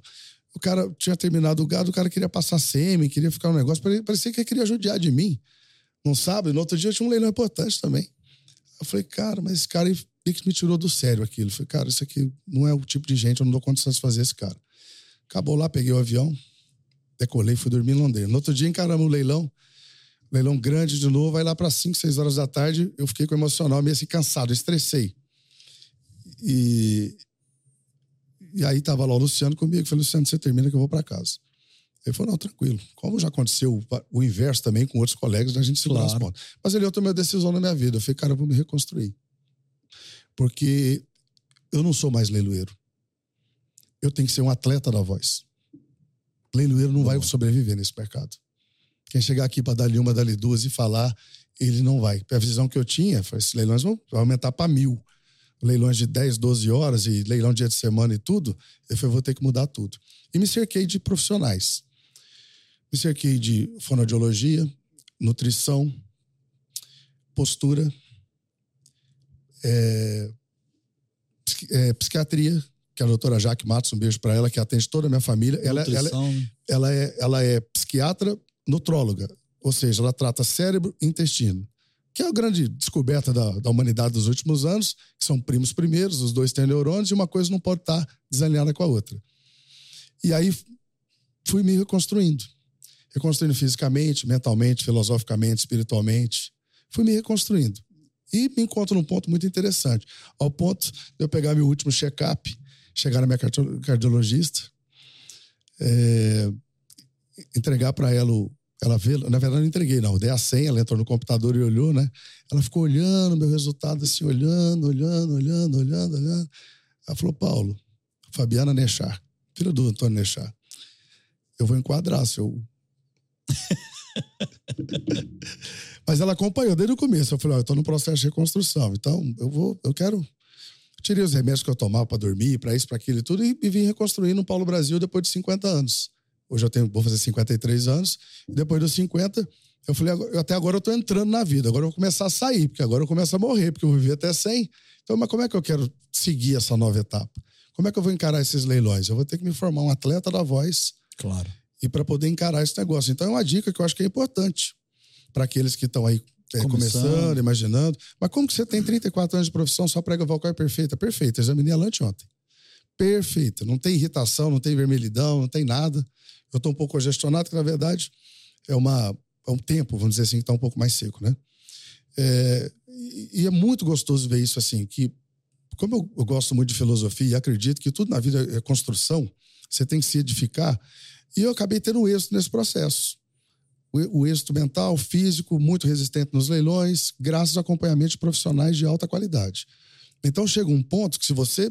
Meus leilões, você sabe, são 100% televisionados. 100%. Não tem nenhum que não tem televisão. Adoro então, isso. Então, você, eu também acho bom. Então, você tem que estar com a aparência sempre mais ou menos, com o físico mais Você tem que estar num, mais ou menos no shapezinho, num ponto para poder. E com a voz boa, resistente. Tem que estar apresentável sempre na responsabilidade, porque você está vendendo toda a imagem de um criador. Eu não vendo o que é meu. Claro. Eu tenho que vender a imagem de quem me contratou. Claro. Né? Então, para isso, você tem que estar de acordo com, com o processo todo aí. Então, a gente se esforça para isso cada vez mais. Eu me vejo cada vez melhor, me vejo cada vez mais disposto. Então, você está bem eu demais. Processo, eu estou num processo virtuoso, aquilo que a gente falou, né? E não, não, não, não, para mais de cuidar. Tem que agora tem que ir porque tem que ter responsabilidade com o mercado até acabar de formar essa nova geração que ela está chegando, ela precisa desses exemplos, a gente vai trazer novos leiloeiros. Aí precisa né, mesmo, né, Paulo? Com esse quadro, uma profissão maravilhosa. Essa bagagem toda que a gente tem, vou transferir para os leiloeiros. Eu já tenho alguns aí que a gente anda conversando, né? E tem pessoas muito bem encaminhadas aí que vão trazer muitas alegrias para o mercado. Pensa num curso de leiloeiro aí. Eu já, lá, lá na FAMATO, quando tem, eles me chamam. A Federação da Agricultura do Mato Grosso, ela dá o curso, né? Aí eu vou lá, dois, três dias, dou o curso para a turma, avalio. Eu... Mas é difícil formar, hein, no primeiro, momento, no primeiro momento. E é uma coisa que eu vejo bastante também, ô Paulo, é a união de vocês leiloeiros com a Associação dos Leiloeiros, que eu acho que esse ano, o ano passado foi aqui em São Paulo, vocês fazem um encontro de vocês. Eu achei. Eu acompanhei pela, pela, pelas redes sociais, né? E vi a qualidade de palestras, né? A qualidade de gente boa que foi lá e leiloeiro do Brasil inteiro que vem na turma de vocês, vocês numa união. E, e sim, não é vir cá para discutir o que o sindicato, não sei o quê. Vocês conseguiram colocar palestras de, de melhoramento genético. É, nós temos que evoluir. Gado, e tem né? que evoluir, justamente. E se abrir uma vaguinha pro é ano que vem, é eu quero ir é fazer o que precisa ser feito. Ano que vem vai ser lá no Hotel do Adriano, lá em Rio Verde. Lá em Rio Verde. Vai ser bem legal. Vai tá ser convidado. maravilhoso. Eu quero ir Você tá mesmo. Você convidado e como palestrante para falar também, de mostrar números de televisão, tudo mais.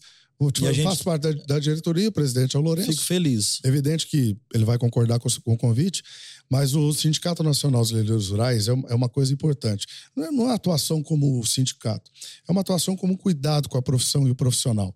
A instrução do profissional que está trabalhando lá em Goiás sem um credenciamento, que está com alguma dificuldade, que precisa de, de informação de conduta. Às vezes ele tem que peitar o dono da empresa leiloeira porque quer conduz de um jeito, ele, e dentro do código de ética do leiloeiro ele precisa conduzir dentro do código de ética.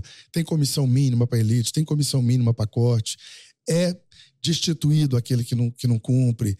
E tem os problemas? Tem os problemas. O Lourenço lida muito bem com isso, como presidente. Eduardo Gomes da diretoria, Adriana Polinari também. Só, falou, só craque até então, agora. E eu, Paulo Brasil faz parte também, então a gente tem uma turma. Todo dia tem mensagem no grupo da diretoria, aprovando novos habilitados, credenciados, né? E a gente vai também incluindo. A gente fala, ah, vamos tirar o cara. Primeiro a gente instrui, fala, meu, tá meio errado isso daqui, você não quer corrigir, porque senão você é um cara sindicalizado, você precisa expor isso para. Então o sindicato é uma coisa bacana, traz união sim. Já resolveu umas pendengas para trás aí que tinha, nacionalizou a profissão, né, com a jurisprudência que tem. É, é, muito bem conduzido. Tivemos os últimos presidentes aí maravilhosos. O Nilson foi presidente, o João foi presidente, lá atrás o Cerote foi presidente. Tivemos uma sequência de, de, de diretorias que fizeram a diferença. Eu vou te dar um depoimento para o Brasil, talvez você até leve para a diretoria, um depoimento de um leiloeiro jovem, tá? Que é da minha cidade natal lá, que você conhece, a famosa Iturama. Oh, que chama Ocimar Custódio. Ocimar Custódio. E ele... E eu conversei com ele, que eu vi que ele veio, e a gente conversou depois, eu liguei para ele, falei, Mar, eu apelido de Mar. Ô Mar, e aí? Meu vizinho, a vida inteira foi meu vizinho. Ô Mar, e aí? O que, que você achou, cara? E ele começando. Ele falou, Plínio, eu não sabia se eu ficava emocionado, eu não sabia se eu prestava atenção, eu não sabia se o que estava acontecendo, que patamar que eu cheguei. Eu falei, mas por quê? Eu falei, cara, uma qualidade de palestras que eu nunca tinha visto, numa matuta aqui, fazendo só leilão de gado de corte. E chegava lá, tava olhando pros caras que eu me inspirei. Meus ídolos estavam ali. Ele tocou no seu nome. Paulo Brasil tava lá. O Adriano Barbosa tava lá. O Nilson. O João Paulo, o João Gabriel, só via fazendo aqueles grandes leilão em Uberaba, não sei o quê.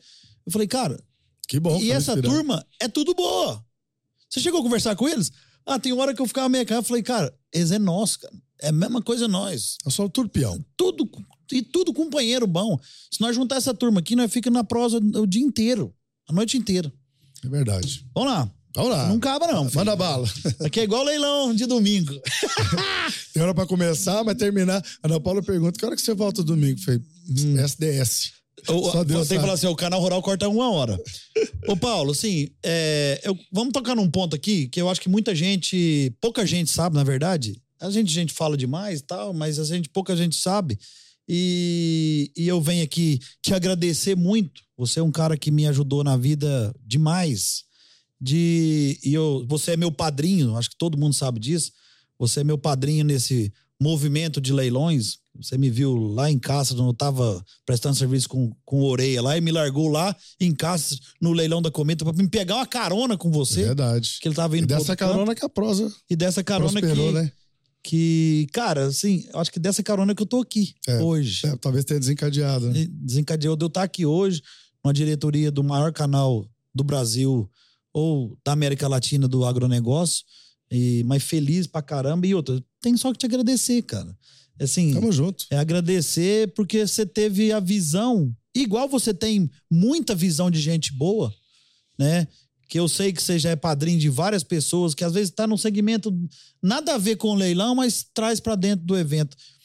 Na verdade, na minha época, eu, eu, eu tinha a ver com leilão, mas não tinha, porque eu ficava, como fazia muito serviço de acasalamento pra, pela empresa que eu trabalhava, e querendo ou não, não dava para inseminar tudo do gado. Então a gente precisava de comprar touro, né? Então eu frequentava muito leilão para comprar touro que, que nem vinha na minha cabeça tal da assessoria, né?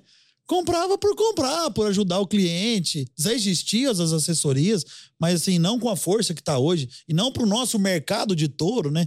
E você me chega lá, eu, senhor Paulo, bom, bom, você me dá uma carona pro, pro Cuiabá, amanhã eu tenho que pegar um voo, dou, vamos aqui.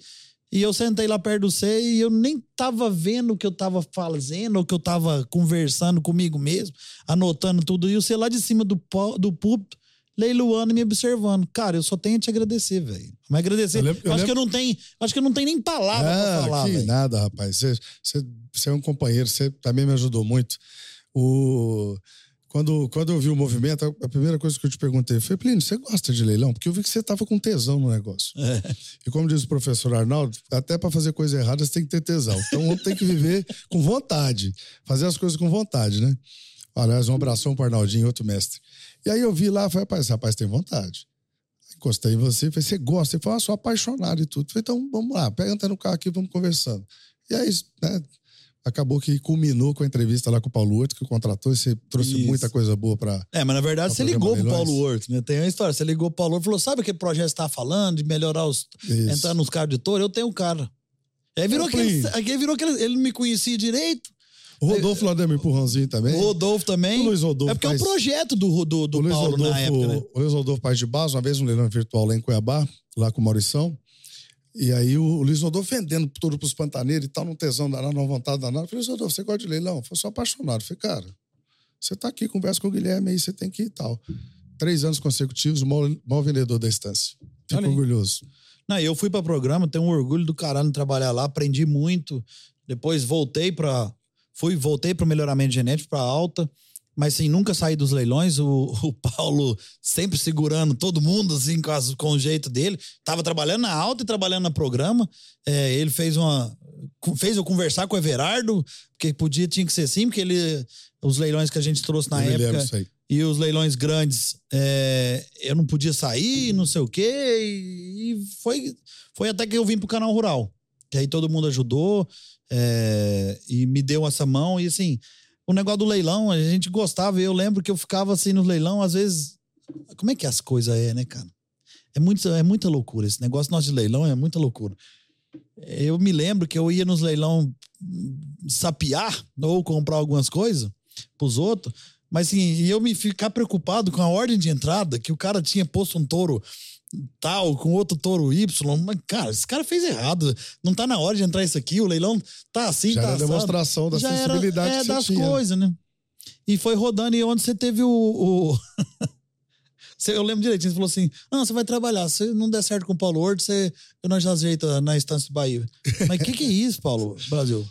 Não, porque tem um projeto com o Paulo Horto, eu vendi, conversei bastante com o Paulo Horto, ele precisa de entrar nesse mercado, então foi até obra sua. E, e de novo, cara, assim, meu padrinho Paulo Brasil, eu fico muito feliz, conto isso pra todo mundo com muito orgulho. Você também fala e, e eu fico muito orgulhoso de escutar você contando essas histórias pros outros. Fico feliz demais, assim, meu coração chega a estourar, porque é gostoso, cara, de reconhecer de vocês. E, porque né, eu tenho um negócio, Paulo. O cara falar pra mim assim: qual que era seu sonho? Seu sonho é o quê? É ser o melhor, igual a gente tava conversando, de ser um, um melhor acasalador ou melhor não sei o quê. Eu falei, rapaz, eu não quero ser o melhor nada. Eu sabe o que eu queria ser? Que os outros me reconheciam. Só. Ó, aquele menino ali é bom, rapaz. O menino um papo bom, que menino, que menino entende de boa aí. É, o melhor não existe em É. em nada. Aquele ali entende disso aqui. Alguém está em algum momento. É só trabalhar. As coisas vai aperfeiçoando. Quem me dera estar aqui no canal? Tô aqui em São Paulo, meu. Mas é só Mas é trabalhar. mérito Mas é também, né? trabalhar, cara. É trabalhar. Trabalhar e ter gente certa, pessoa certa no lugar certo, Paulo. Eu acho que é grande, grande questão Mas do eu acho negócio. que isso muito. é, as pessoas. Isso aí seria uma tradução da, da sorte, né? Falar assim, eu estava no lugar certo na hora certa. Eu acho que a gente cria as oportunidades, sabe? Claro. Agora não adianta você criar oportunidade, você tá num lugar que pode acontecer alguma coisa e você não tem percepção. É a mesma coisa. Já deve ter passado outros profissionais qualificados, porque a minha perce- percepção talvez não, talvez não tivesse aguçada como estava naquele dia, É. observando você no leilão. E o lá em cima do ponto do leiloeiro. Então, assim, a percepção. Você tem que perceber a oportunidade, o que, é que vai acontecer, aquela visão lá atrás dos leilões do Mato Grosso, aquela visão lá atrás dos leilões televisionados, os leilões virtuais que eu sempre acreditei. Né? Sou especialista no leilão de, de virtual, independente do tamanho. Não deixo de ser no recinto, evidentemente, mas a gente se especializou porque acreditava. É uma questão de visão, sensibilidade também, para você poder enxergar os desdobramentos do que vai acontecer. O que, é que vai acontecer com, com os leilões no futuro, a importância da internet, o, o quanto nós vamos é, usar só de tecnologia para leilão. Porque vai chegar um momento que nós vamos viver, nós vamos vender uma safra de bezerros de alguém, leiloando o quilo vivo.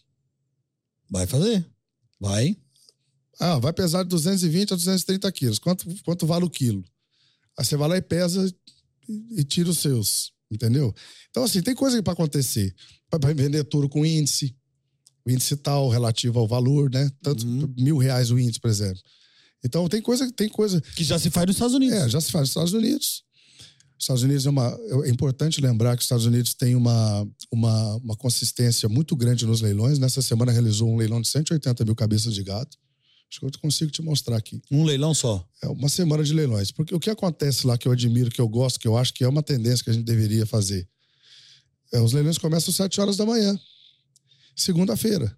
Igual leilão em Liniers. É, é igual, igual No- bolsa no- de valor no- e tal. sábado e domingo é de cara Argentina. descansar. Então, é, começa de manhã e leiloa por regiões. É, acho que é em Nashville, a, a, a central.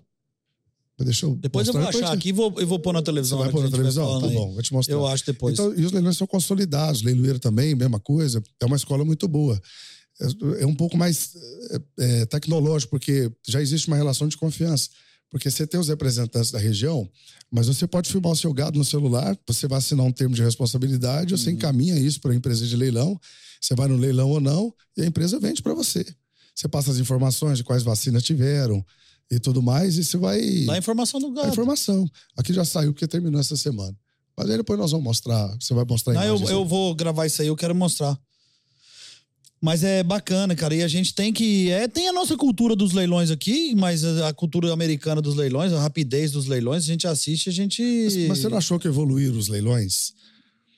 É, na pandemia, o virtual ele ficou Não, um pouco mais evoluiu moroso, demais, mas evoluiu muito. Demais. As para. assessorias trouxeram É. somatório, evolução, a televisão. Nós vamos Muito. continuar evoluindo. Não tem, não tem necessidade. Conseguimos achar os horários certos do Isso. leilão. Não tem- A gente tinha um leilão muito tarde.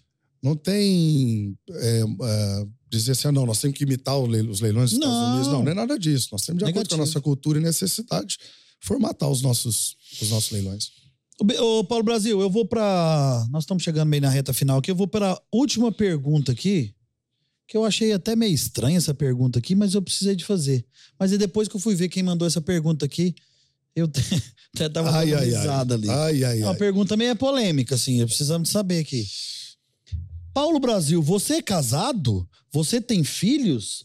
Sabe quem mandou essa pergunta pra nós, Paulo Brasil? Eu tô curioso. A sua querida, nossa querida Ana Paula. E com essa. Você, botou- você bota essa caixinha de perguntas Ah. aí, você...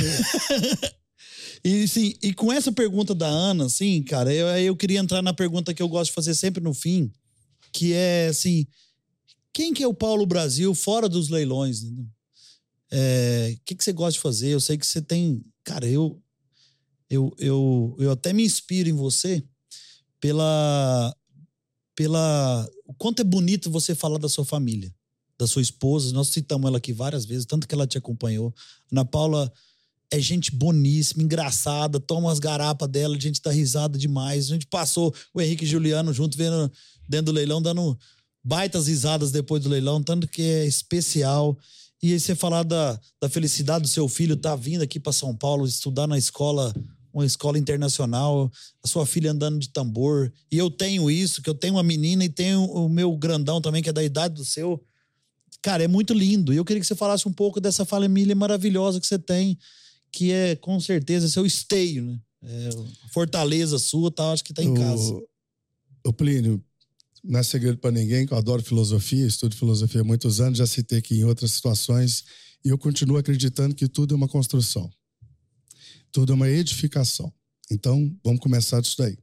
Primeiro, que fica o conselho aí para meus amigos casados, que não existem três tipos de casamento, só existem dois tipos de casamento e é bom que vocês prestem atenção que a oportunidade é boa. Uhum. Você tem o casamento tênis e você tem o casamento frescobol. O tênis é raquete, bolinha, tem uma rede no meio, você tem que bater o mais forte possível para outra pessoa não pegar, para você fazer um ponto e ficar por cima do jogo. Essa é uma situação. Alguém perde. O frescobol são duas raquetes, uma bolinha na beira da praia, você tem que bater o mais colocado possível, o mais direcionado possível, para a pessoa ter condição de responder para dar jogo. E quando a bolinha cair, quem estiver mais perto tem a humildade de pegar, a humildade de pegar. Não tem uma terceira via. Ou você constrói dando e recebendo, se você se deixar sobrepor ou sobrepor a pessoa, você começa a anular o outro lado. Diminui ou se sente diminuído. A chance de dar certo, com o tempo, é zero. Não vai dar.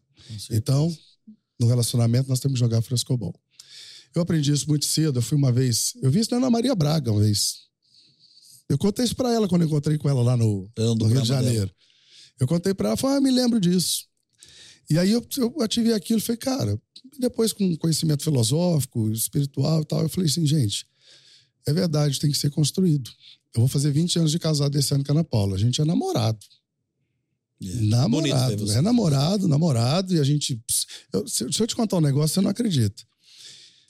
Eu, estando em Cuiabá, estando em Londrina, eu não me lembro uma vez que eu tenha saído para um barzinho com os amigos que ela não tenha ido comigo. Eu não saio sem a minha mulher.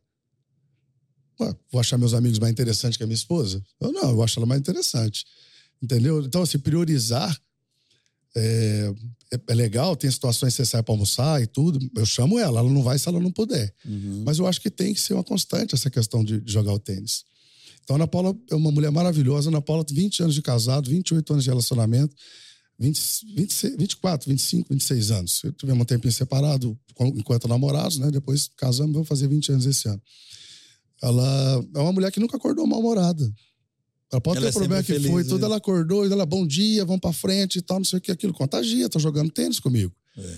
Jogar energia boa e eu já respondo e vamos e tal. De vez em quando, né, quando eu chego a ser mais áspero em alguma situação, mais cansado e tudo, ela fala assim: e aí, quer jogar tênis? Eu sei. Eu quero jogar frescobol, já alerta. Né? Então, é uma mulher que ajudou a construir minha vida, meu braço direito, e, e ajudou a criar meus filhos quando eu estava mais ausente. Hoje eu estou mais presente, assim mesmo. Ela é grande influência na educação. O pai fica muito no exemplo, né? O pai fica muito no exemplo, principalmente para o filho homem, mas o exemplo a gente sabe que arrasta. O conhecimento, tudo bem, instruir, mas o que arrasta é o exemplo. Quando você dá o exemplo, quem estiver perto, meu amigo, você arrasta todo mundo. Isso é filosófico também. Isso é Khalil Gibran, filósofo muito interessante. É, e, e, aí o Paulo Brasil, o Paulo Brasil fora dos leilões, é, eu sou um cara que tem o hábito de esportes, né? Hoje eu estou musculação, pilates postural, respiração e, e, gosto de pedalar também. É, eu gostava muito, sempre gostei muito de montar. Eu ando montando muito pouco, porque eu estou preparando um cavalo novo para o Run Short agora, para voltar a fazer o Run Short lá em, em Londrina. Londrina. É, eu, eu, diariamente, eu tenho algum estudo filosófico. Né? Eu tenho não na internet, mas uma biblioteca, é até é mais concentrado em Cuiabá, né? Um, um, escritório que é uma biblioteca. Eu li muito, gosto de ler, eu gosto de conhecer, sou um amante do conhecimento. Eu acho que o que liberta o ser humano é o conhecimento. Eu acho que escraviza é a dúvida e a insegurança. Então, o conhecimento da construção, da edificação do ser humano é fundamental para a sua liberdade. E a gente só tem condições de criar um nível de felicidade se a gente se liberta, se a gente aprende que o não tem o mesmo valor que o sim, que a pessoa que não respeita o não é porque ela não gosta de você ou não te respeita. Porque se eu falar um não para você, você vai entender desde que deu um motivo plausível. Então, você aprender a falar não para uma coisa, você está falando sim para você. Automaticamente, ou às vezes para sua família, ou às vezes para seu pai, ou às vezes para sua mãe.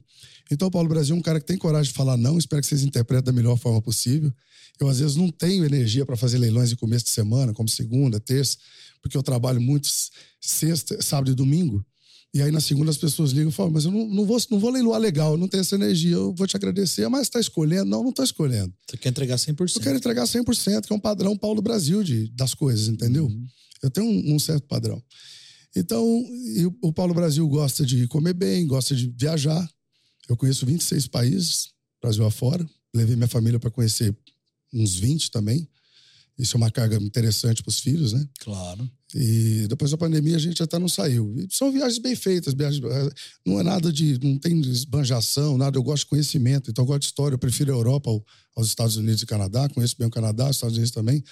Mas a Europa é um negócio que traz mais conhecimento. Eu recentemente fui para a Ásia, também gostei. É, então é um cara de hábitos. Curtia simples. a prainha lá em Itapema? É, a gente tem né, um, um apartamento bacana em Itapema e a gente curte também, sempre que dá uma folguinha, a gente monta no tá Bonazinha. lá, eu sei. E a gente vai para lá, até porque meu sogro e minha sogra moram lá, né? Eu gosto de praia, sim, gosto de praia. Eu gosto de tudo. Eu não tenho dificuldade para. Meu pai me ensinou isso muito cedo. Eu tive um exemplo muito interessante do meu pai. Meu pai, eu perdi meu pai dois anos e pouco durante a pandemia.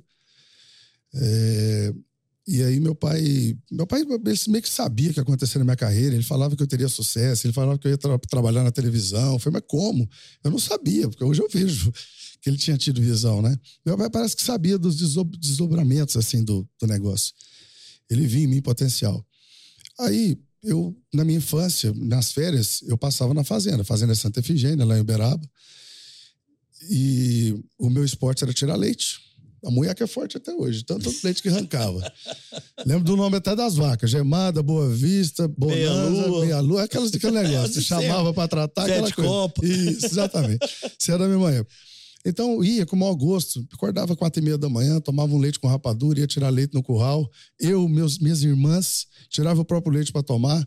E meu pai foi educando naquilo, que tudo que você quisesse ter alguma coisa, você tinha que fazer alguma coisa, né? Começou, começou depois lá na outra etapa com o pé de tamarindo, que a gente começou Justamente. a entrevista. E aí, nós somos. Meu pai tocava uma lavourinha, lavoura de milho. Na época, 20 alqueirão de terra era muito. Ele tinha 40 alqueiros de terra, 40 alqueirão.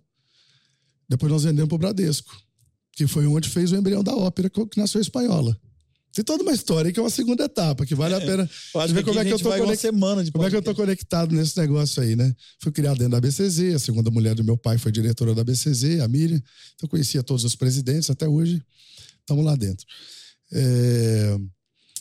Então, um dia é, parou o trator, meio-dia, meio-dia não, dez e meia da manhã, minha mãe chega lá de caminhonete trazendo os caldeirões. Sabe que a turma de hoje sabe o que é caldeirão? Sabe, né?